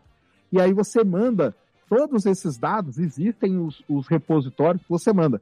Eu, durante muito tempo, observei a ocultação de estrela pela Lua. Uhum. Antes de estudar, eu gostava de observar isso. E existe uma entidade no mundo aí chamada IOTA, que ela pega todos os dados observados de ocultação de estrela e faz lá um repositório. Isso aí é importante para a gente poder sincronizar relógio e tal. Então é muito. Cara, tem muita coisa hoje. Eclipse. Então, os eclipses, o, o cientista cidadão, né? Ou astrônomo amador, ele ajuda pra caramba. E aí vem a. Talvez a pergunta: por quê? Porque um observatório profissional, cara, ele tem um tempo de uso tudo muito restrito, tudo muito rigoroso. Uhum. Então eu mando um projeto lá para o Monte Palomar. Cara, eu quero observar a galáxia XYZ por duas horas. Aquele telescópio gigantesco vai ficar duas horas apontando só para aquela galáxia. E do outro lado aqui do céu pode estar acontecendo a coisa mais interessante do mundo e ele não está vendo. Mas quem que está vendo isso aqui? O astrônomo amador. Que legal. Entendeu? É. Então, hoje, se você pegar a noite de hoje, nós temos milhares de pessoas observando Júpiter, milhares observando a Lua, milhares observando é, Marte, que seja, milhares observando nebulosa e fazendo imagem. Então, isso acaba ajudando o astrônomo profissional. Demorou, logicamente, não foi do dia para a noite, mas ele percebeu, com o passar do tempo, que o amador, cara, tem muito a contribuir. Então, a gente tem é, astrônomos amadores aí maravilhosos, sensacionais. Os brasileiros são muito, muito bons nisso. A gente tem um, o pessoal aqui da Bramon, que faz monitoramento de meteoro, e qualquer um aqui de nós pode ter uma câmera em casa. E você deixa a câmera ali, é uma câmera especial, 300 reais custa a câmera, ela vai captar tudo que riscar na câmera, vai alimentar seu computador, du durante o dia você manda para Bramon. Ela vai juntando esse material todo, esses dados todos. Então, é muito legal isso e dá para você fazer tudo isso sem ter equipamento especializado nenhum. E é bem barato, entendeu? De fazer. Que legal, que bacana. Então, isso é a ciência cidadã. E a pergunta do Tiago é, é, sobre recomendações, né? Uhum. Cara, eu sou um cara que eu sou apaixonado, vou até pegar aqui para mostrar, por revista. Revistas astronômicas, tá? Porque livro, cara, o que que acontece? Ah, cara, indica um livro de astronomia. Cara, é muito difícil pelo seguinte, vou falar por que é difícil.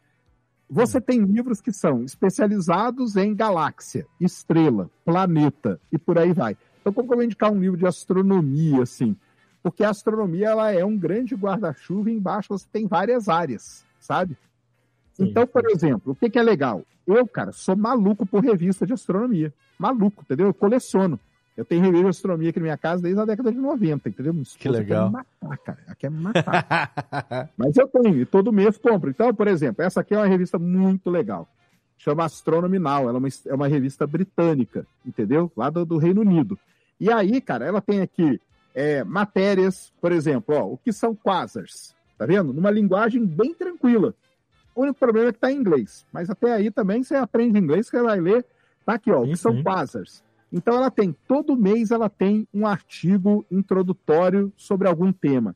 Ah, eu quero saber como que tá o céu do o céu do mês. Ela tem aqui um negócio muito legal. Então ela passa aqui, ó, onde que vão estar as luas de Júpiter durante o mês todo, ó. E ela vem aqui e coloca, ó, aqui tá o mapinha das luas de Júpiter, onde que elas vão estar. Que E legal. aí, cara, e ela tem notícia e tem tudo. Então essa aqui é uma astronominal, tem uma outra muito legal que é essa aqui, ó, All About Space, entendeu? Essa cara, a revista é sensacional, cara. É sensacional essa revista aqui. E, e é a maneira, cara, que eu mais gosto. Porque tudo lá tem um livro. Tem um livro, cara. Pega um livro de galáxia.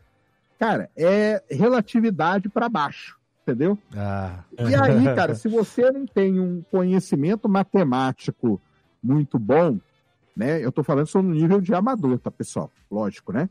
Você vai ficar preso ali, cara, porque o cara no livro ele quer falar da conta, ele quer demonstrar a equação, ele quer fazer isso tudo. E a revista, ela tem esse papel de deixar a coisa mais simples, passar a mensagem correta de uma maneira mais simples, mais objetiva e que você vai aprendendo. Então, eu gosto muito e sempre recomendo revistas astronômicas pro pessoal. Que legal.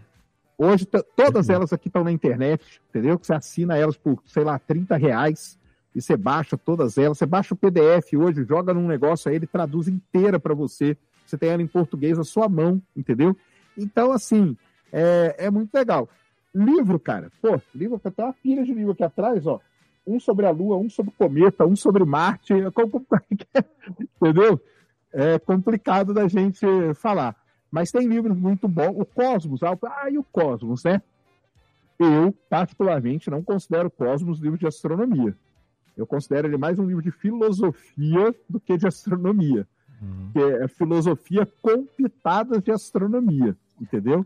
Mas tem, os livros do Carl Sagan são excelentes. Agora, tem também livros como Uma Breve História do Tempo. Uhum. E se você parar para Pô, ler. esse é muito bom. Então, mas, por exemplo, cara, você consegue ler tranquilamente até o capítulo 4. Dali É, pra foi frente, aí que eu cara. parei. Não, dali pra frente, cara, é. É dali eu frente vira relatividade. Aí O- é absurdo. Uma Breve História do Tempo, ele tem o seguinte título, cara. Ele é o livro mais vendido, menos lido da história. Porque todo mundo comprou, mas ninguém terminou de ler aquele livro. Os livros do Stephen Hawking, cara, eles são. Os que ele fez com a Lucy, não. Porque a Lucy, pra quem não sabe, a Lucy Hawking é a filha do Stephen Hawking. Eu tive o prazer de encontrar com ela na Campus Party agora esse ano, conversei, troquei uma ideia com ela, é muito gente boa. Que foda. E ela, cara, ela, os livros que tem ela, então quando você vê assim, Stephen Hawking e Lucy Hawking, aí pode comprar. Porque a Lucy Hawking, ela tem essa, o objetivo dela é pegar o que o pai dela fez, que é muito, muito foda, e traduzir para o público. Sim. Entendeu? É o processo de vulgarização do conhecimento. É isso, que é super importante, cara. Porque é isso aí, cara. Pega, o- pega uma breve história do tempo e pega o capítulo 4. Cara, dali pra frente é relatividade Eu na parei veia. exatamente aí. É relatividade na veia, cara. Não tem a leitura não flui, cara. É que nem cara tá romantizar os Lusíadas ou ler ele no poema original de Camões. né? Aí, no, no português No arcaico. português né? Eu arcaico, leio- isso. Ah, não, porque eu leio Shakespeare no inglês arcaico. É. Sinto muito, você não isso. deve entender 5%. A Divina Comédia é a mesma coisa também, né? Tem a Divina Comédia romantizada é uma coisa. Agora, os poemas originais do Dante ali, você não É consegue isso. ler três páginas. Então, Ah, eu que legal eu- isso. eu Muito sou legal um, essas um dicas. defensor das revistas, cara. Leia as revistas, Excelente. elas são muito boas e vale muito a pena. Perfeito, perfeito. E ó, tu mencionou o Cosmos aí do Carl Sagan. E depois de ter visto o documentário, eu até queria falar contigo sobre esse assunto. Como é que você lida com essa questão de. O Carl Sagan no documentário, eu não sei se ele criou, mas ele coloca no documentário o calendário cósmico, né? E você pega toda a história do universo, você coloca dentro do espaço de um ano e vai colocando os grandes marcos para a gente ter uma noção melhor do que significa o tempo, né? E a humanidade, a gente está no final do ano, lá no finalzinho, às 23 horas e 59 minutos, se eu não me engano, a- começa a humanidade. E nós, como Homo sapiens sapiens, a gente está nos últimos segundos do ano.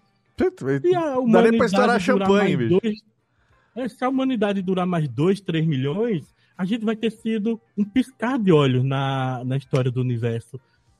É, o nosso tempo de vida, que é a nossa expectativa de vida, 76, 80 anos, Não, não é nada. Ela é inexistente. Nada. É inexistente. Acho que quando eu, cara, sacane, quando eu paro pra pensar assim, que eu fico vendo os teus vídeos e eu leio, eu vejo vídeos sobre na imensidão que é o universo.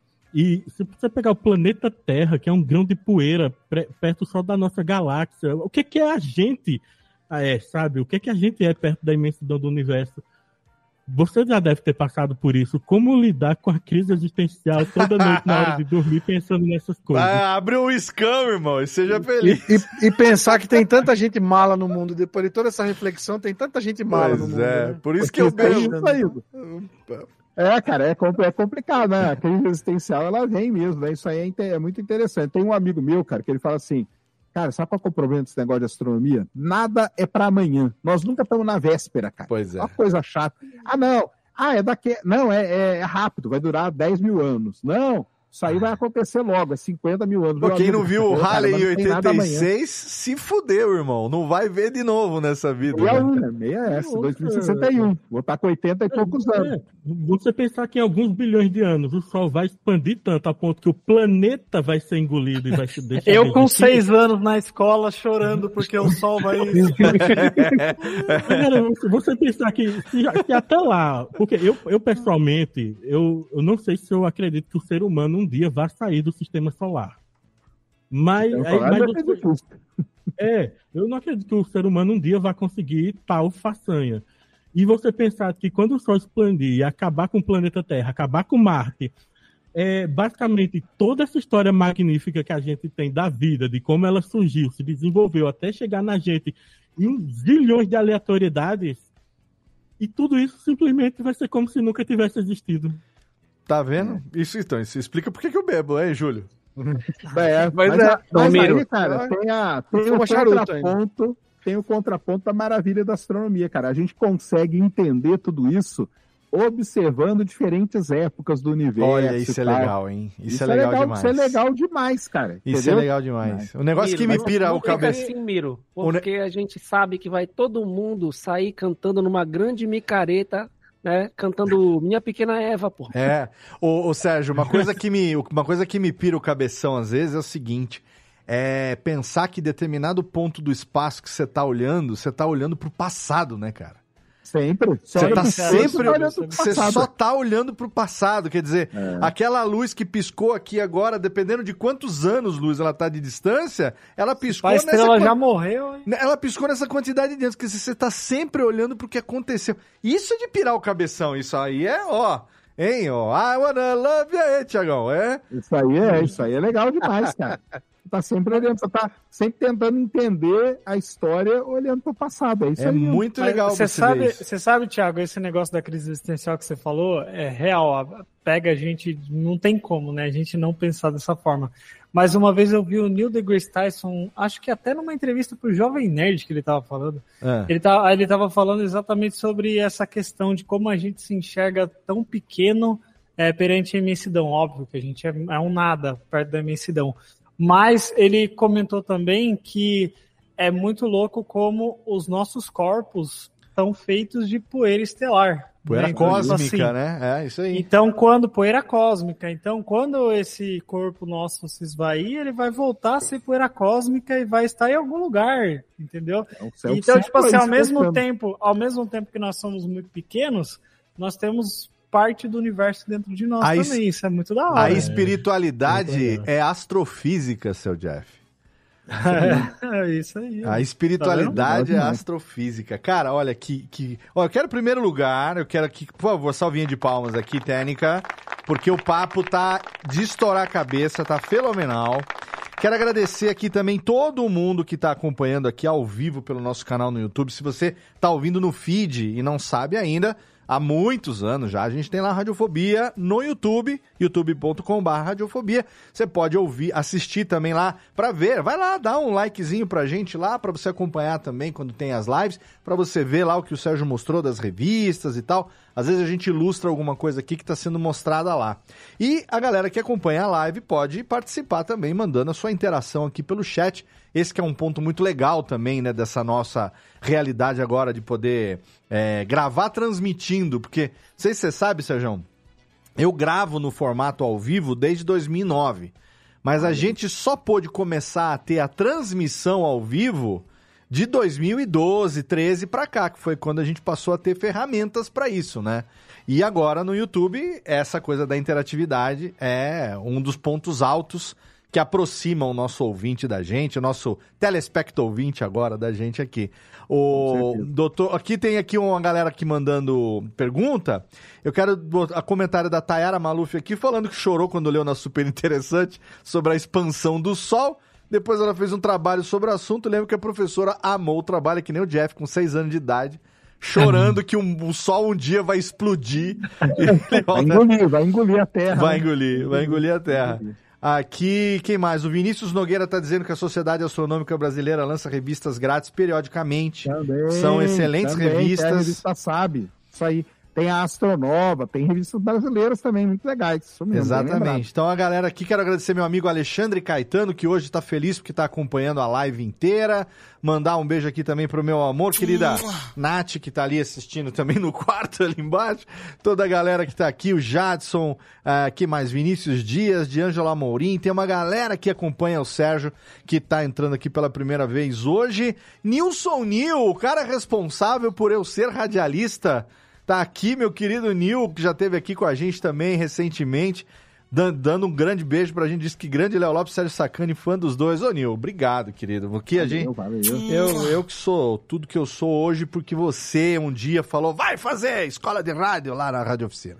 Muito bem. Ô, Sérgio, ó, o... quero puxar um assunto aqui, quero deixar pro final a questão do crowdfunding, pra gente já poder emendar aí com o que que vai vir por aí. Mas a gente não pode deixar de falar de algo que é o que está acontecendo na sua vida, que é o projeto saúde, que é a transformação.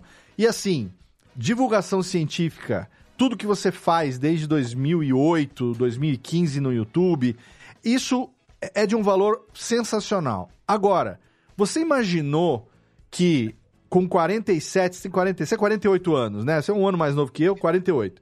Com 48 anos de idade, você fosse começar um projeto que tem a ver com o seu bem-estar e que isso fosse influenciar tanta gente mundo afora a também cuidar da própria saúde, tem aqui um exemplo do Phil, tá falando aqui, ó, o Serjão para mim hoje é o maior influencer fitness do Brasil.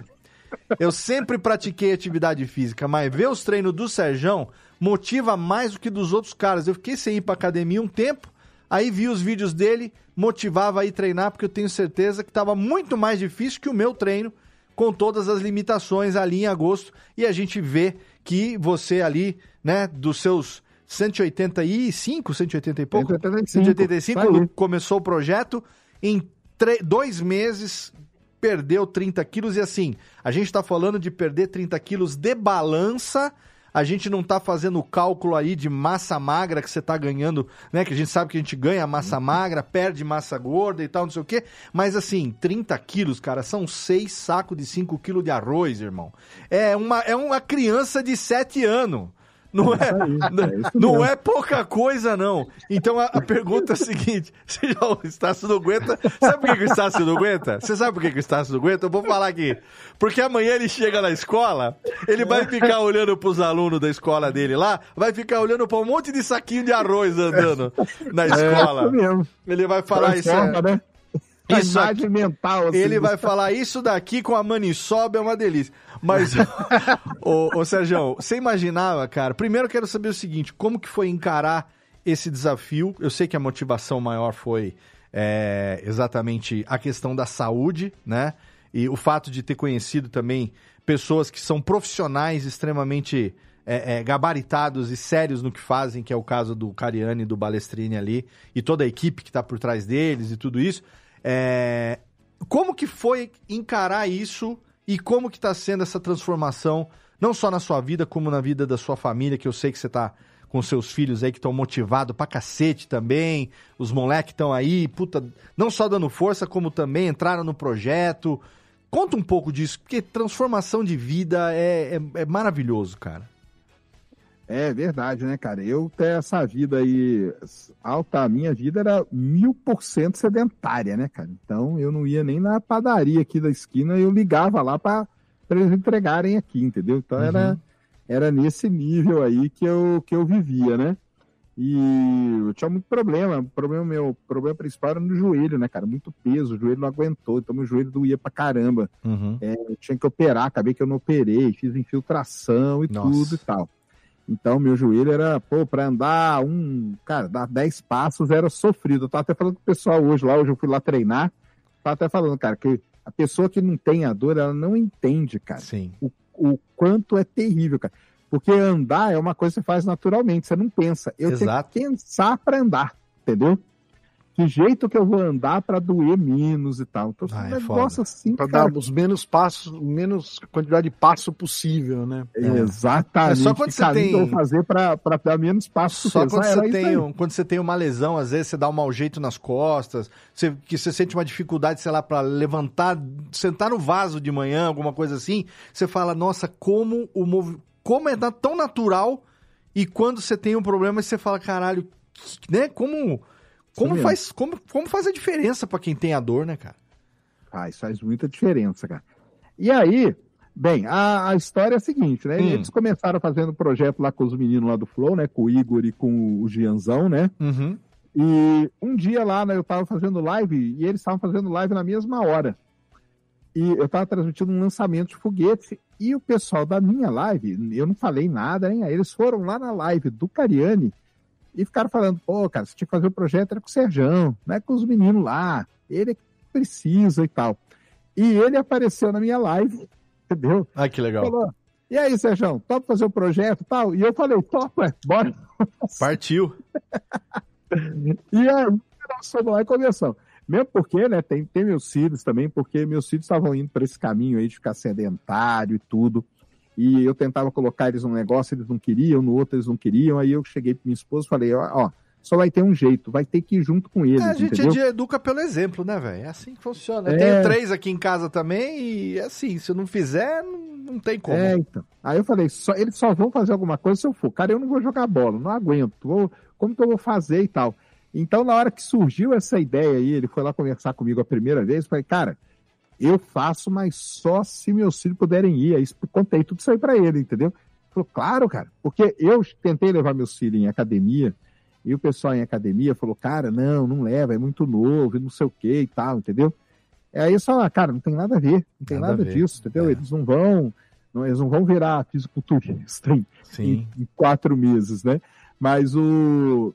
Então foi assim que começou, né? Que foda. Cara, eu, eu sinto que, assim, eu, eu, eu falo que eu não tinha a menor ideia do que ia acontecer, entendeu? Eu sou todo desengonçado, não, não sei, nem, nem sabia entrar nos aparelhos, Uhum. nem nada. Até falei, semana passada eu falei com eles lá, treinando lá, falei, cara, nem sabia como que ia ser, porque eu sei que tem esse meio maromba aí, né? Sim. O maromba, ele é, ele é, tem, tem treta, tem tudo aí, né? Igual todos os, tem. os meios têm. Ô, você, não, você não conhece o meio do podcast a fundo ainda.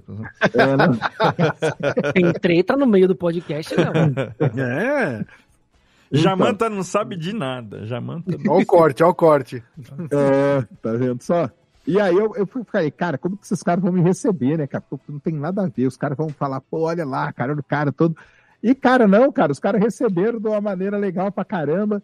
E eu acho que o que acaba é, motivando a turma é o seguinte, cara. Uma coisa é você ver o Dino, né, cara? Uhum. Ramon Dino Sim. treinando.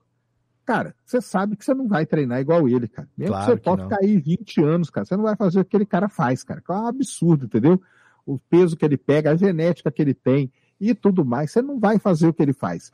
Então eu acho que o pessoal acabou vendo em mim, que sou mera, né, mil por cento sedentário, tipo assim, cara, se esse cara aí, cara, normalzão assim, tá Uhum. indo lá, se firmando, fazendo, evoluindo, cada dia põe mais peso, cada dia faz mais tempo e tal, cara, acho que eu consigo ir também, entendeu? Eu acho que foi nessa nesse lance, porque o, o, o lance deles antes era era filmar, né, ou registrar o Sim. treino desses caras profissionais, Zancanelli, Ramon Dino, nesse, esses caras, cara, que são, você olha para os caras e fala, cara, pelo amor de Deus, cara não dá, entendeu? Quando começa a vir pessoas um pouco mais normais, e uma outra coisa muito legal também, de biotipos bem diferentes, né? Então você tem o Acriano, que era todo torto, não tinha músculo nenhum. Sim. Você tem o Batista, que é, que é um cara que tem uma genética legal, que já era um pouco fortinho e tal. Você tem eu, totalmente sedentário. Você tem o Igor, o cara que fuma, que não dormia direito e tal. Você tem o Jean, que, cara, é o falso. Então, o, o, o pessoal começou a ver na gente ali, falando: caramba, cara, pô, aquele ali sou eu, entendeu? Pô, aquele outro ali sou o outro, olha e fala: ah, aquele ali sou eu. Então, se esses caras estão lá, eu posso fazer também, cara. Uhum. E aí eu acho que, que começou, o pessoal da Maromba abraçou a gente também de uma maneira Sim. legal. Então, os atletas estão lá, treinam junto, dão força, Isso é foda. entendeu? E, e isso acaba motivando você a ir lá e tudo. Eu sabia que eu tinha problemas, que eu tinha que mudar também, não só exercício, né? Mas eu A alimentação, né? Eu lembro do. É. Como é que é meu pro... Eu lembro da frase, você, você triste. Aquele dia eu senti uma empatia tão grande. Você virou. Eu não sei se foi pro Cariani, pra quem que foi, você falou assim. Cara, com esse seu jeitinho simples de falar, você falou assim, cara, meu problema é a Coca-Cola. É. Cracudo, cara. Cracudo. Meu cracudo. problema é a. Coca-Cola. Eu tomo duas garrafas de dois litros se deixar, não sei o que tem. E aí, eu lembrei da época que eu cortei o refrigerante, tem uns 3, 4 anos já que eu cortei. Meu problema hoje é a cerveja, continua sendo. É, mas você virou com aquela cara. Eu lembro do Dave falando uma vez no, no, no Nerdcast: deixa a batatinha, por favor, sabe? É, coisa assim você mesmo, falando, cara. cara, deixa minha Coca-Cola. Então, a dieta também, porque de exercício e dieta tem que andar junto, né? A Tem que andar alimentação. junto, cara. Então, aí eu cortei isso aí. Inclusive, cara, a eu era- pergunta aqui, ó, do Caetano tá perguntando, né? E a dieta também, como é que foi a mudança junto com esse processo, né? Então, foi, eu, eu falo lá pros meninos, né, e tudo, falo assim, cara, é, quando você faz, não preciso fazer exatamente o que eu faço, porque eu faço acompanhamento lá com eles e tudo mais, Claro. mas eu pedi para eles que eu ia ser radical, cara. Uhum. Então, por exemplo, eles têm lá, normalmente, um dia que você tá liberado, cara. Você pode comer sua, sua, seu bolo, sua pizza, seu, entendeu? Não tem muito problema, Uhum. porque eles pregam, e isso é legal pra caramba, é bom até deixar claro, eles pregam pelo equilíbrio. Você tem que ter um equilíbrio. Se você tiver um equilíbrio e fazendo exercício, você vai conseguir. É, no final das contas, o que conta é a, a caloria final, né? Então, Isso, é isso que vai. Se você vai estar Exatamente. gastando mais caloria do que você está ingerindo, e se na média você está ingerindo mais Menos, coisa mais- boa do isso. que alimento de verdade, do que é, coisa altamente palatável que nem comida é, né? Exatamente. Só que eu, eu me, conse- me considero ainda, agora um pouco menos, mas eu me considerava um cracudo dessas coisas, cara. Então eu falei o seguinte: ou eu vou radicalizar, É. ou vai ser igual um drogado que não consegue largar, cara. Porque você comer um pouquinho e, tomar um negocinho ali, né? Tomar um refrigerante, uma coca Sim. com açúcar normal, isso, cara, você vai que não vai parar e tal. Então, Tem cara, que ser eu como se estivesse se internando num spa, né? Num, numa clínica Uma de clínica de reabilitação. Exatamente, é Isso. isso mesmo. Isso aí. Então foi isso que eu fiz, cara. Cortei totalmente da minha vida. É isso aí. Não foi fácil? Não foi fácil. O refrigerante até que foi, porque tem o sem açúcar, então você dá uma enganada e tal. É. Agora, doce, cara, é complicado, cara, porque às vezes você, ainda mais nessas vidas aí que a gente tem, que vai dormir tarde e tal, tem hora assim de madrugada, dá vontade de comer um docinho, Um né, cara? chocolatinho que não Ô. seja 80%, né? É, faz bem demais, né, cara? Vai vir aquele açúcar. Então, mas aí eu, eu larguei, cara. Eu larguei totalmente, radicalizei. Agora eu já acostumei, agora já tô num, num nível tal. Vamos ver aí se no final do ano eu entro. a- o plano que a gente tem é, depois do final do ano aí, começar a entrar nesse de ter um dia, entendeu? Uhum. Mais, mais light, Mais mais, light. tal, não sei o quê. Mas sabendo que não pode descambar, entendeu? Mas você tá com acompanhamento nutricional direitinho, né? Porque tem gente que entra. Então, porque tem gente que entra. É, é claro, você tá com o Cariani e com, e com o Balestrini, a gente sabe que você tá bem assessorado. Então, né? Eu não tô duvidando aqui, obviamente, do profissionalismo deles. Mas é porque, como a gente vive numa época de internet, tem muita gente que, quando fala de radicalizar, é aquela coisa de dieta restritiva, que o cara fala, a partir de agora eu vou só, sei lá, só vou comer alface e vou malhar. E na hora de malhar, ele não tem energia para levantar peso, porque ele não tem carboidrato para poder. Então, assim, low carb é legal a dieta, mas se você quer ganhar massa muscular, você precisa do carboidrato para poder ter energia para levantar peso. Então, você está fazendo com acompanhamento nutricional, que está te dando ali o número máximo de calorias por dia, e nesse sentido é que você radicaliza, né? E não no sentido de só vou tomar água de coco, né? Isso, exatamente isso. É exatamente isso. Então eu sei hoje quanto que é o meu, o que a gente chama de basal, né? Basal, Gasto calórico sim. repouso Metabolismo basal, né? O gasto. É, isso mesmo. E aí, gastando mais caloria, então Uhum. eu sei, eu como, eu como barrinha, eu como suplemento, porque aí você tem toda a reposição de proteína que você precisa e tudo.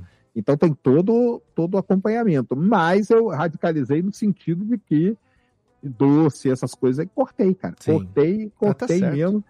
E quando você vê o resultado, né, é, é legal pra caramba, cara. Entendeu? Você vê que dá resultado fazer isso em pouco tempo. Entendeu? Porque eu tô, agora deve estar completando aí uns 85 dias, uma coisa assim que eu comecei, Aham. entendeu? Sim. Então você vê o resultado, você fala, caramba, cara, que. E aí, isso ajuda também a você a não voltar, entendeu? Perfeito. Porque aí você fala, caramba, pô, agora eu podia comer um docinho, né, cara? Pô, mas eu não vou, É. cara. Hoje eu fui lá, cara. Se dá uma Puxa, recompensa, né? Agora eu, eu, mere- eu tô É. merecendo. Perdi 30 quilos, tô merecendo um pote de sorvete, né? Então, mas aí não dá, cara. Então. Porque aí você vai.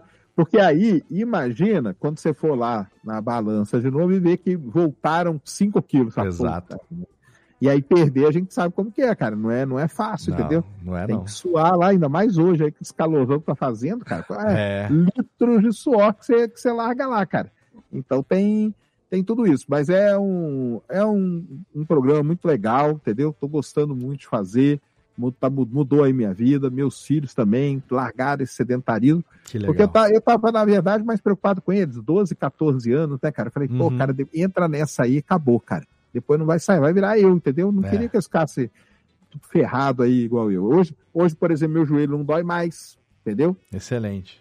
Porque eu- eh, nós começamos a fazer um trabalho de perna ali específico para fortalecer musculatura que apoia o joelho. Uhum. Então, o joelho não dói mais por conta disso. Que E maravilha. aí vai, vai- você vai ganhando essas- essa qualidade de vida, né, cara? Então, Com acaba que isso fica sendo mais prazeroso do que o docinho que você comia ali. Ah, com certeza. E eu E sabe eles acaba sendo bem legal em termos de conteúdo, porque entre uma série e outra sempre tem uma pergunta de astronomia e é muito bom ver o, ver o cara tendo explosão de cabeça a cada momento, sabe?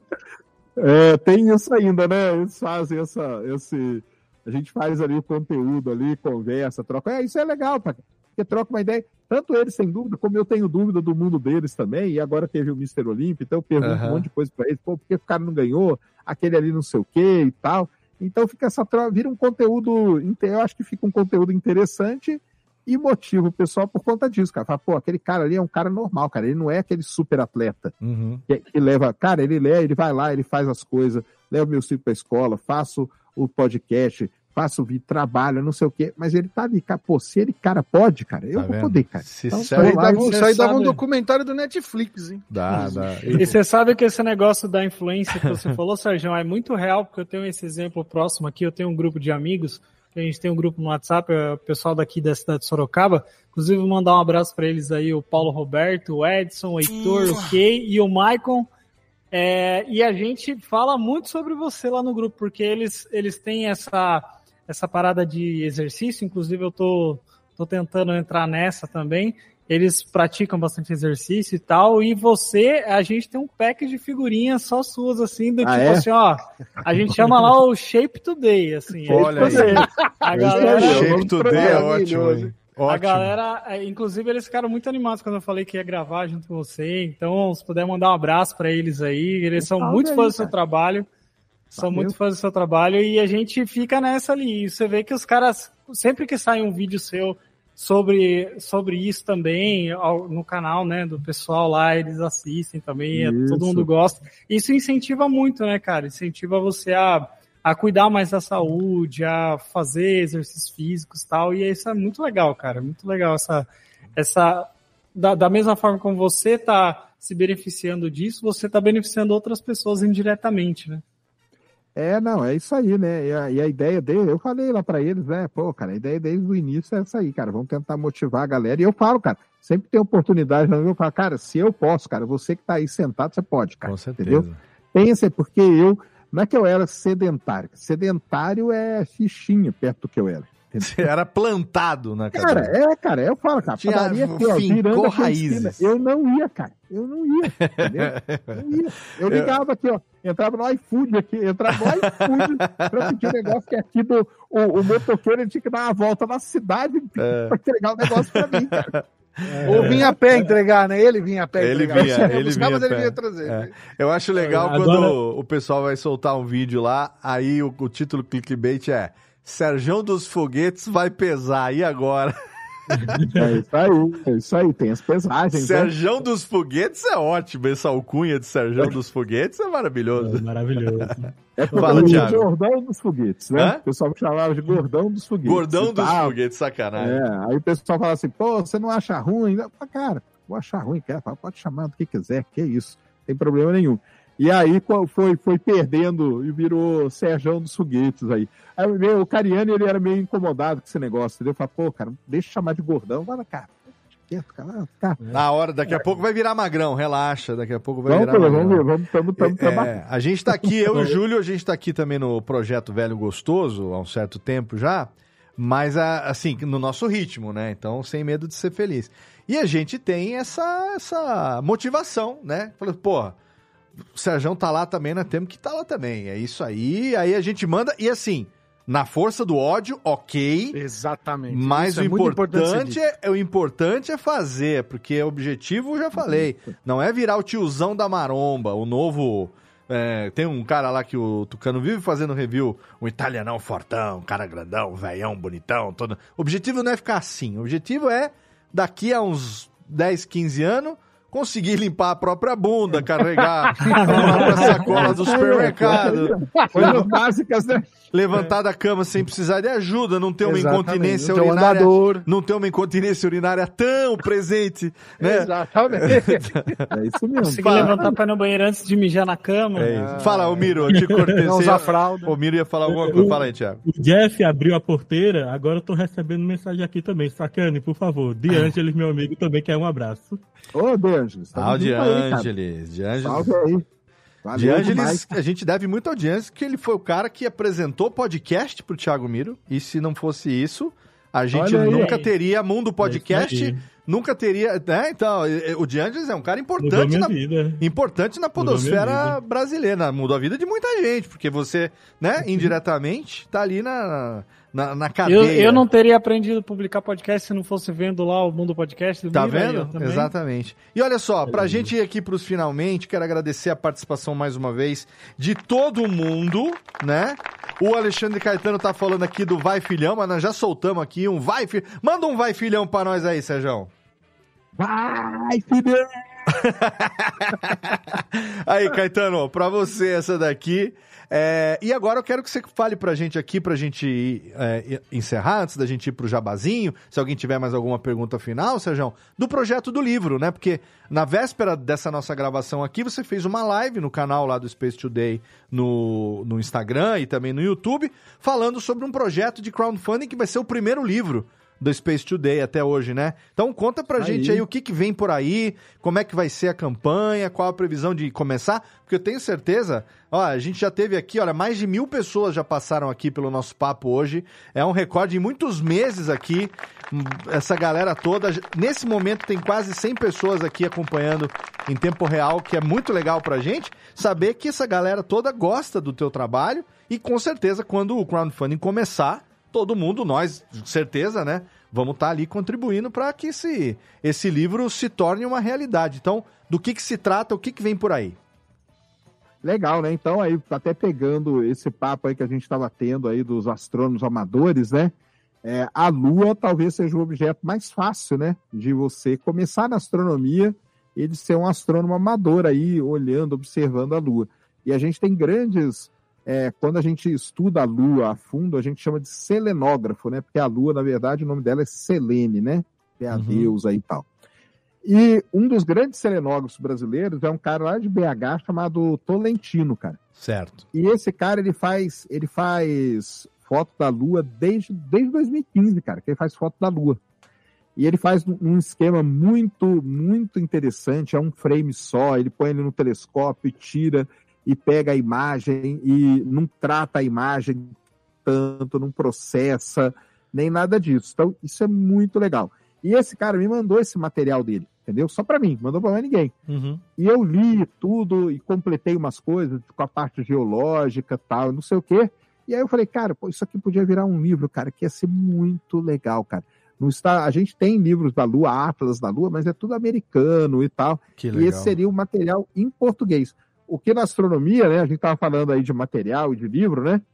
É muito difícil você ter um material em português, a não ser quando ele é traduzido, né? Tipo uma breve história do tempo e tal. Aí você tem em português que foi traduzido. Mas o material original em português, na área de astronomia, é muito complicado ter. Uhum. E, e ele fez esse livro aí, cara. Ele fez um, um, um calhamação de coisa. Eu Falei, cara, vamos fazer isso aí virar um livro, cara, porque vai ser legal, o pessoal vai gostar. Que legal. E tudo. Então nós estamos. ontem, Né, nós fizemos essa live aí, né? Na Uhum. véspera aqui do, do, do programa. E foi legal pra caramba, onde eu apresentei ele. O pessoal não conhece ele muito, porque ele, é- ele não aparece e tal, mas ele faz um trabalho sensacional. E agora nós estamos aí com uma lista aberta aí para quem tiver interesse.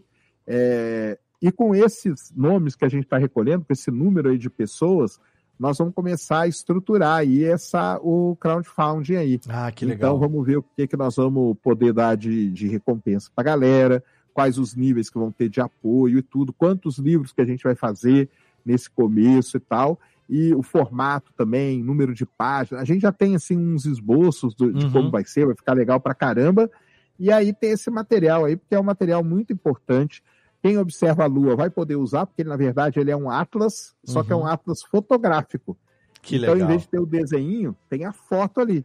E aí você olha na Lua no, tele, no seu telescópio e olha aqui no livro e você vai ver as mesmas feições que estão ali. Que Porque maneiro. ele usou para fazer isso, ele não usou um ele tem, até teria um grande telescópio, mas ele usou um telescópio acessível justamente para o pessoal. Caramba, bati o olho ali, tô vendo aqui no livro. Pô, caramba, eu tô observando tal cratera. Aqui do lado tem a outra, tal. E nisso, cara, você passa a noite inteira estudando um pedacinho assim da Lua, só que é legal pra caramba. Que maneiro. Então vamos ver aí, nós vamos estruturar direitinho, vão ter outras lives, tá?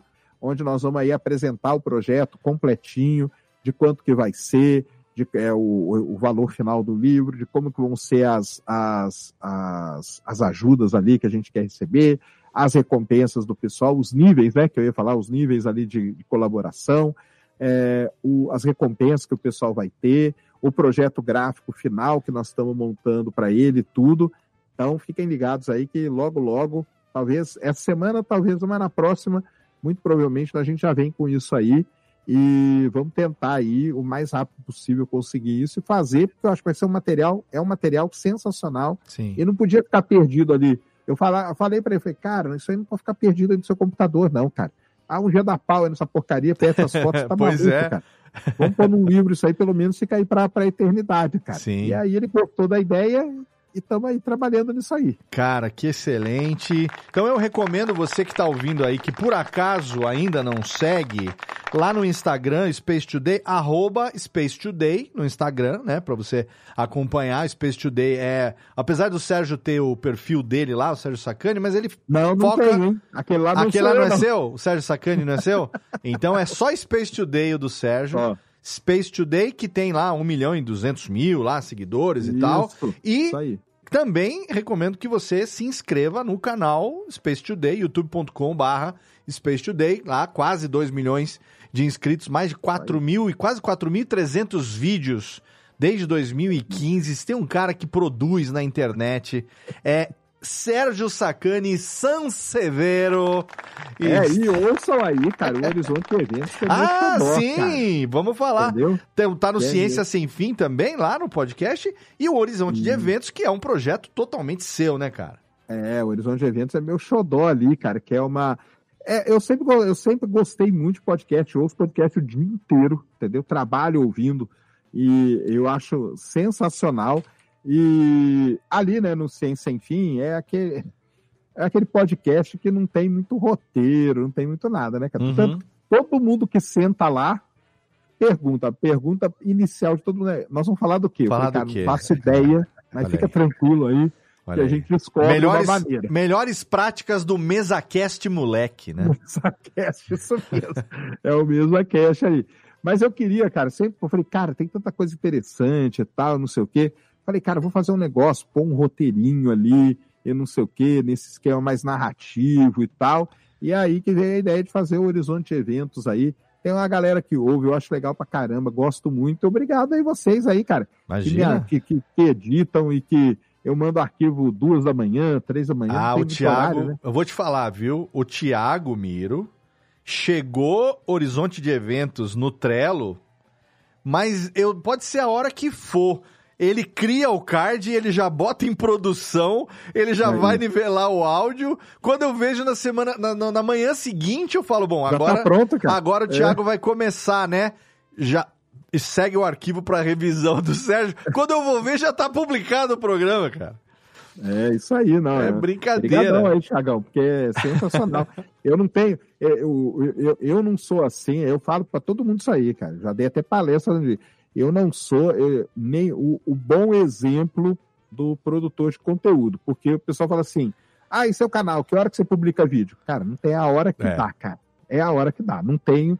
Pô, mas você sabe que eu sei, cara. Eu sei que o algoritmo não gosta, eu sei que o fulano detesta, eu sei que. Sei de tudo, mas eu não tenho o que fazer, cara. Então, e a mesma coisa com, com pode. Ah, pô, podia ter um dia certinho. O Horizonte de Eventos a gente começou a editar no começo desse ano, né? Aí Sérgio veio e tal, a gente fez um contrato, não sei o quê, definimos lá o valorzinho do trabalho e tal. Aí, produção, produção, produção, dois meses seguidos, de repente some. Cara, é. Aí agora, mês passado, ele veio, mandou no, no, mandou no zap. Ô, Léo, tô querendo começar a gravar de novo? Nosso contrato ainda tá valendo? Eu Falei, lógico que tá. Ah, então eu vou começar outra vez, tá? É, e começa, começa, começa outra vez. Aí é mais uma leva. Vamos torcer pra que continue, né? Não, vai continuar assim, cara. Vai continuar assim. Eu acho é, é muito legal. E, e, e tem o pessoal que a gente. É, o problema, né? A produção de conteúdos tem, tem sempre essa coisa, né, cara? Sim. Às vezes eu falo pro pessoal, né? O, a partir do momento aqui, né? Gravo aqui. Você liga uma câmera, eu tô olhando aqui pra parede, né, cara? Você tem que ter uns parafusos meio soltos, Sim. né, cara? Porque você não sabe quem. Cara, quem é que vai ver isso? Será que alguém vai ver e tal? E aí o pessoal começa a ver, comentar, e no caso do podcast é a mesma coisa, grava aqui e manda e faz tudo bonitinho e tal. Será que alguém ouve isso aqui? E ouve, né, cara? Então o Ouve, pessoal claro. ouve, gosta. E, e o legal é que tem o, o público que vê tal coisa, o público que assiste tal coisa, o público que ouve o podcast. São públicos diferentes, são Sim. públicos que tem, cada um tem a sua, a sua peculiari- peculiaridade. Uhum. E isso eu acho legal pra caramba. Então, é um projeto que eu quero continuar, quero estender ele, entendeu? Tem, cara, eu tenho, cara, no negócio de podcast, eu tenho cada ideia, cara. Tá vendo? Sensacional. Vamos cara. conversar, né? Estamos aqui Sensacional. botar suas ideias em prática. Eu tenho, eu tenho umas. Nossa, cara, vai fazer umas séries assim, de ônibus espacial, cara. É, a gente, a gente, material, cara, a gente pode material. ampliar depois, viu, Sérgio? A gente pode começar a fazer ele com uma sonorização um pouco mais dramatizada, com sonzinhos e tal. E, ó, fica, no áudio funciona bem pra caramba isso daí. Pô, isso aí dá, dá uma imersão, né, pra galera. cara. Isso, deixa com a gente. A radiofobia mata no peito aqui, tamo junto. Não, tá, vamos. É, não, com certeza, cara. Eu tenho, eu tenho material aí pra cara. Eu, eu sou, eu sou muito fã do programa do ônibus espacial. Embora tenha todos os problemas que ele tem, eu sou muito fã, Uhum. porque era a única nave espacial que a gente teve. Era, né? O resto, eu nem considero nave. Cara, esse foguete aí, né? Uhum. Com esse formato fálico aí terrível, que todos são iguais, é, eu não considero nave espacial. Então, o ônibus espacial foi a única nave, programa que durou 30 anos, colocou o Hubble em órbita, montou a estação espacial, teve Sim. seus problemas também, que é interessante saber, era caríssimo, não foi, não deu certo. O começo dele é conturbado, porque meio que mataram o Van Braun, né? Porque o Van Braun queria ir para Marte, Uhum. e aí a NASA falou: não, agora nós vamos dar chance aqui pro pessoal da Força Aérea. E aí entrou o ônibus espacial na jogada. Dizem que isso aí o Van Braun morreu de desgosto por conta disso, entendeu? Então as histórias que tem e tudo. Cara, eu acho que muita gente ia adorar ouvir essas coisas, cara, porque é muito legal. E as missões, 135 missões, né, cara? Nunca teve tanta missão, um, um programa assim, e missões importantes. Então, nós vamos fazer isso aí. Vamos, Fica tranquilo, vamos vamos fazer sim. que vai ser legal pra A caramba. hora que você quiser, nós estamos aqui, parceria firme e forte. Ah, e antes de encerrar aqui, é, você tá indo para os Estados Unidos agora, daqui um, dois, três dias, sei lá, porque vai lá, ó, cortaram na seca aqui os anões, porque vai lá fazer a cobertura do lançamento da Starship, né? Cara, entrei numa loucura aí, né, cara? E, e cheguei a comentar em alguns lugares e teve uma galera que comprou minha ideia, cara. Tá vendo? Entendeu? Aliás, até agradecer aqui já de antemão o Carlinhos, nosso amigo Carlinhos Troll, entendeu? Olha aí, grande Carlinhos. É, ele viu lá no Instagram, tá me ajudando aí pra caramba nessa ida pra lá. É um negócio meio loucura. O Pedrão tá lá, Pedrão tá lá. com ele. E, cara, é lá num rancho lá, que tá com lama até o joelho hoje, entendeu? Nossa. É meio jogado no meio do mato, em cima da divisa com o México. O Pedrão né, acabou de ser pai, o filho dele nasceu tem uma semana, sei lá. E ele tá, ele tá lá com, com, com, com, com- lama até o joelho, cara, se ferrando lá. Mas o Pedro é um cara E- que também começou e deu muito certo com a Space Orbit dele, faz com muita competência, cara que se dedica demais. Eu fiquei felicíssimo a primeira vez que eu vi vocês dois juntos sendo entrevistados e ele que já era teu fã, tá do teu lado ali e tal. Não, o Pedrão é um amigo nosso aqui, nossa, já teve aqui comigo aqui também, ele com a, com a, com a Cat aqui em Serra Negra e tal. Muito amigo nosso, né, Jeff, de longa data. Pois E é, a e gente- o Pedro foi calouro do, do, do Sérgio, né? Pô. Na, na escola, eles estudaram no É, mesmo. ele fez É? geofísica. Ele fez geofísica. A é. gente Ele fez acompanha a carreira dele. Fica aqui um beijão pro nosso querido Pedro Palota. Então você vai lá também meter o joelhinho na lama. Cara, aí tô nessa, só que o Pedrão foi já faz um- uns dias, tá? Eu vou, eu vou na hora e tal. Nem sei como que vai dar isso aí certo, cara. Espero que dê certo. Espero que ele. tô- agora eu tô até torcendo que ele exploda bem bonito no céu mesmo, pra, pra gente, pelo menos ter uma imagem bem legal.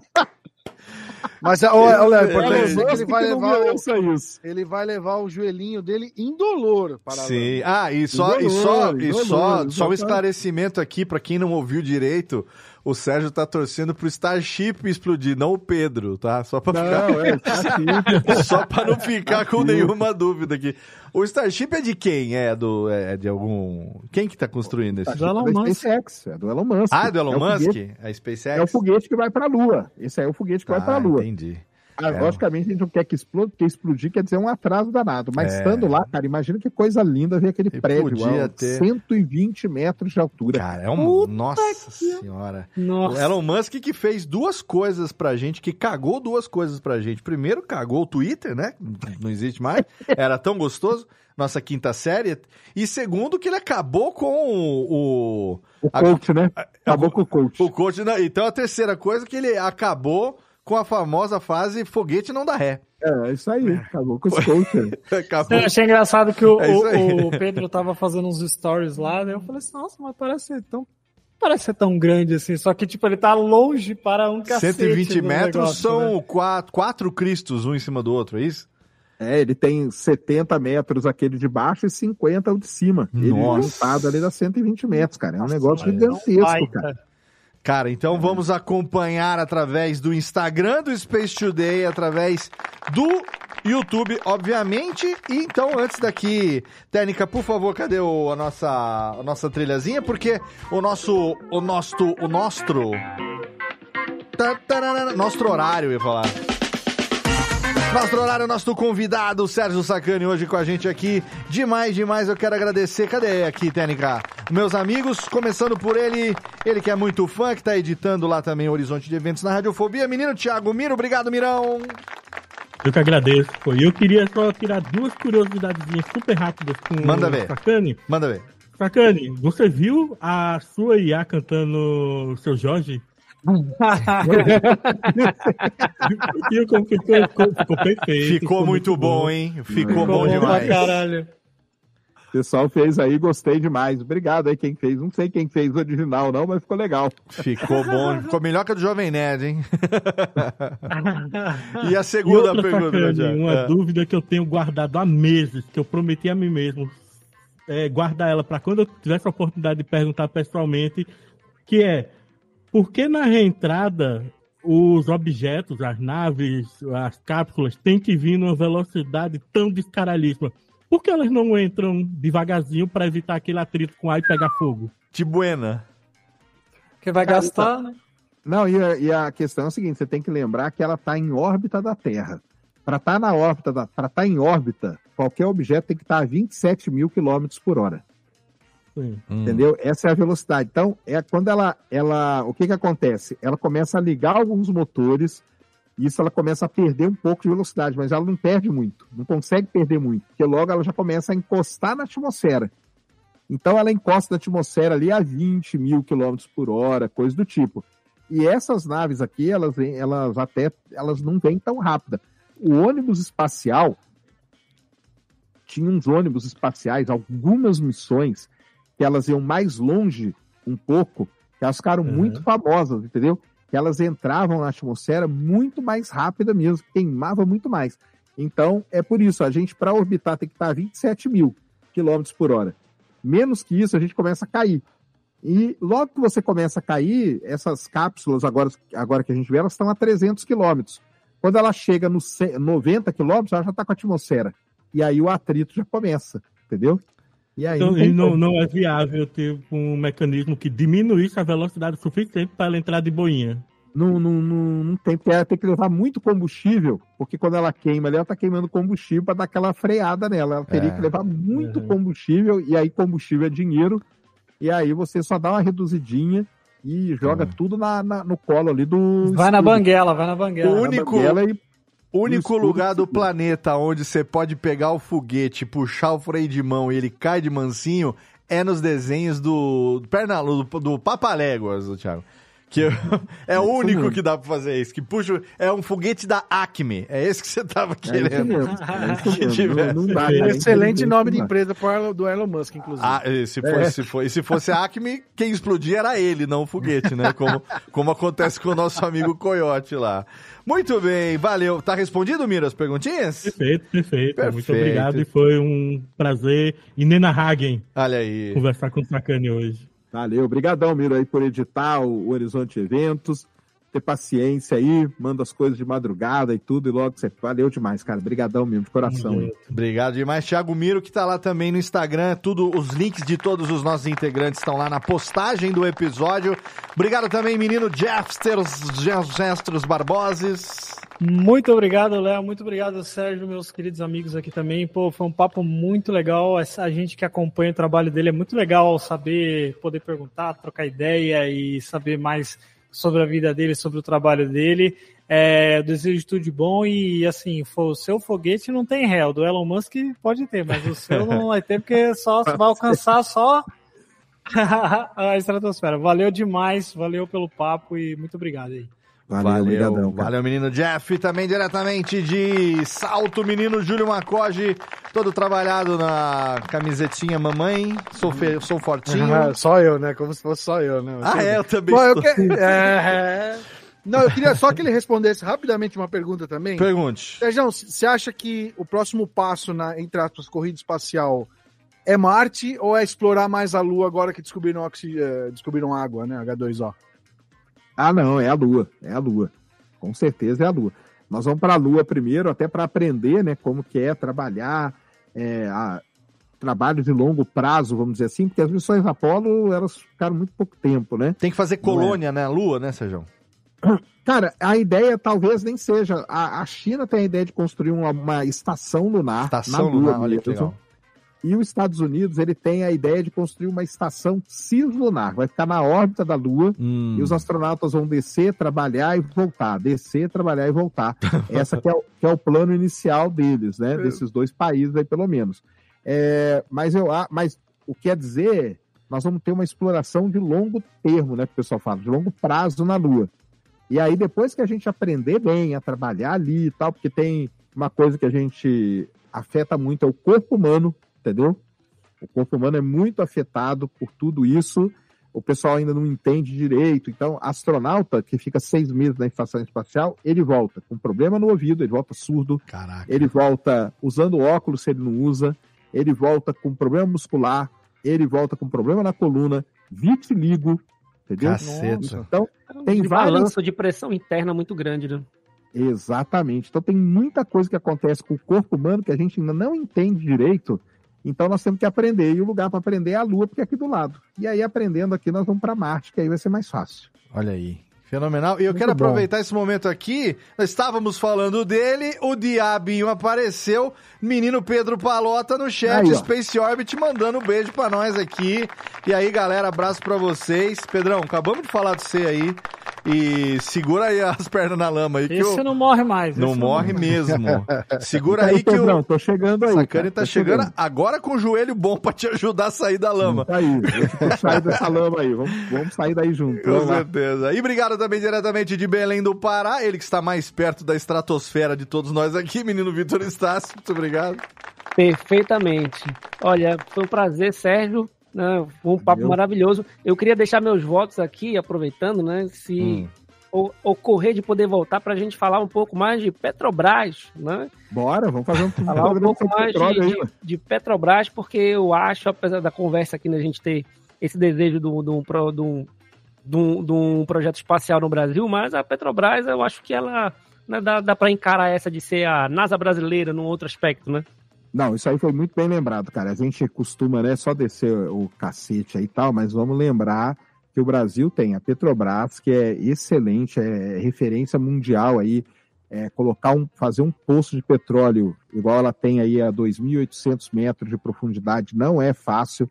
Explorar os reservatórios do pré-sal, que estão a 6, 7 quilômetros, não é mole, entendeu? Então a Petrobras é uma delas, a Embraer é outra, entendeu? Então a Embraer é uma empresa brasileira também sensacional e uma muito importante, a Embrapa, cara, que é reconhecido também no mundo inteiro.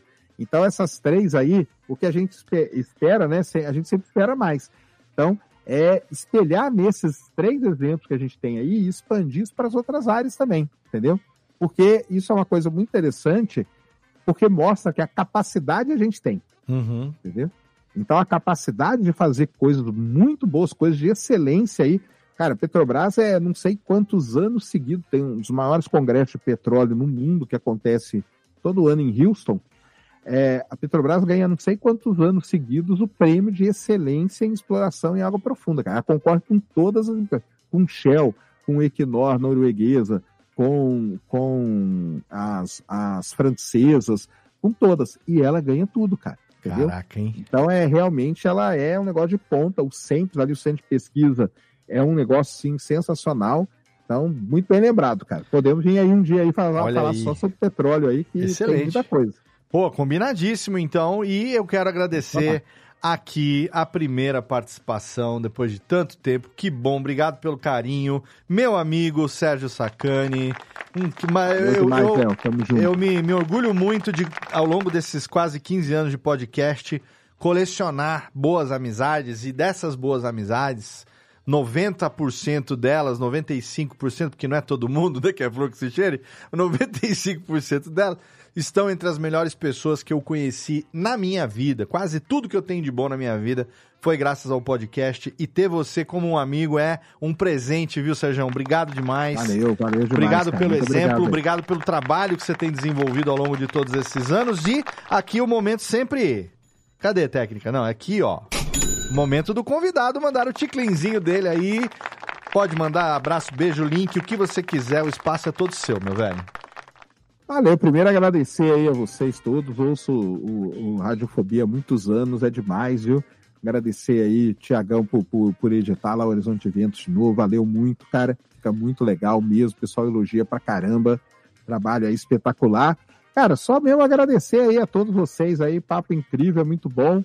Vamos voltar aí, vamos falar de petróleo. Então, o pessoal gosta, Vamos entendeu? Tá, você não fala tanto de petróleo aí, tá? Tá a oportunidade aí da gente falar, ó.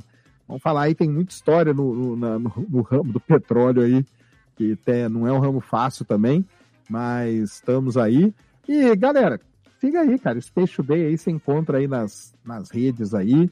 Vamos ver se vai dar certo o negócio do, do, do Starship, né? É, Tomara vamos estar que- acompanhando daqui. eles- Pra pelo menos ficar bonito no vídeo. E, e, e a gente fazer esse trabalho aí que vai ser legal demais. Então é isso aí, acompanhe. Logo, logo vai vir todas as informações aí do livro da Lua para todos vocês. Excelente. E, e é isso, cara. Muito obrigado aí, valeu demais. Valeu, Sérgio. Obrigado demais e obrigado a você, querido ouvinte, você que acompanhou mais esse episódio do seu Radiofobia. Estamos aí rumo aos 15 anos agora em março. Vamos aí completar 15 anos, aí vamos acabar o programa, vamos vender sorvete e até lá, né? Até lá vamos falar de petróleo ainda, não vamos acabar antes não. Vamos falar Vamos, do petróleo bora. ainda antes. Se você quiser ouvir todos os nossos podcasts, entra lá agora radiofobia.com.br barra podcast Radiofobia Classics está voltando, temos uma rádio agora ao vivo, 24 horas no ar, com todos os episódios do Radiofobia Classics, que você encontra lá também em radiofobiaclassics.com.br. Ouça também o Cast News que a gente produz toda semana, falando sobre o mercado universal de podcasts e acompanhe a gente também nas social medias e tudo mais. Todos os links estão lá na postagem do episódio. Obrigado pelo seu download, pela sua audiência. Um abraço na sua boquinha e até mais.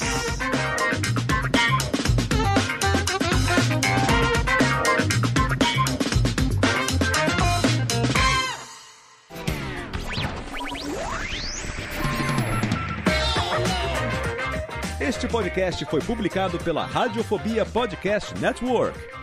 Acesse radiofobia.com.br barra podcast para conhecer e ouvir todos os nossos programas ou assine no seu agregador de podcast preferido. Esperamos você no próximo episódio.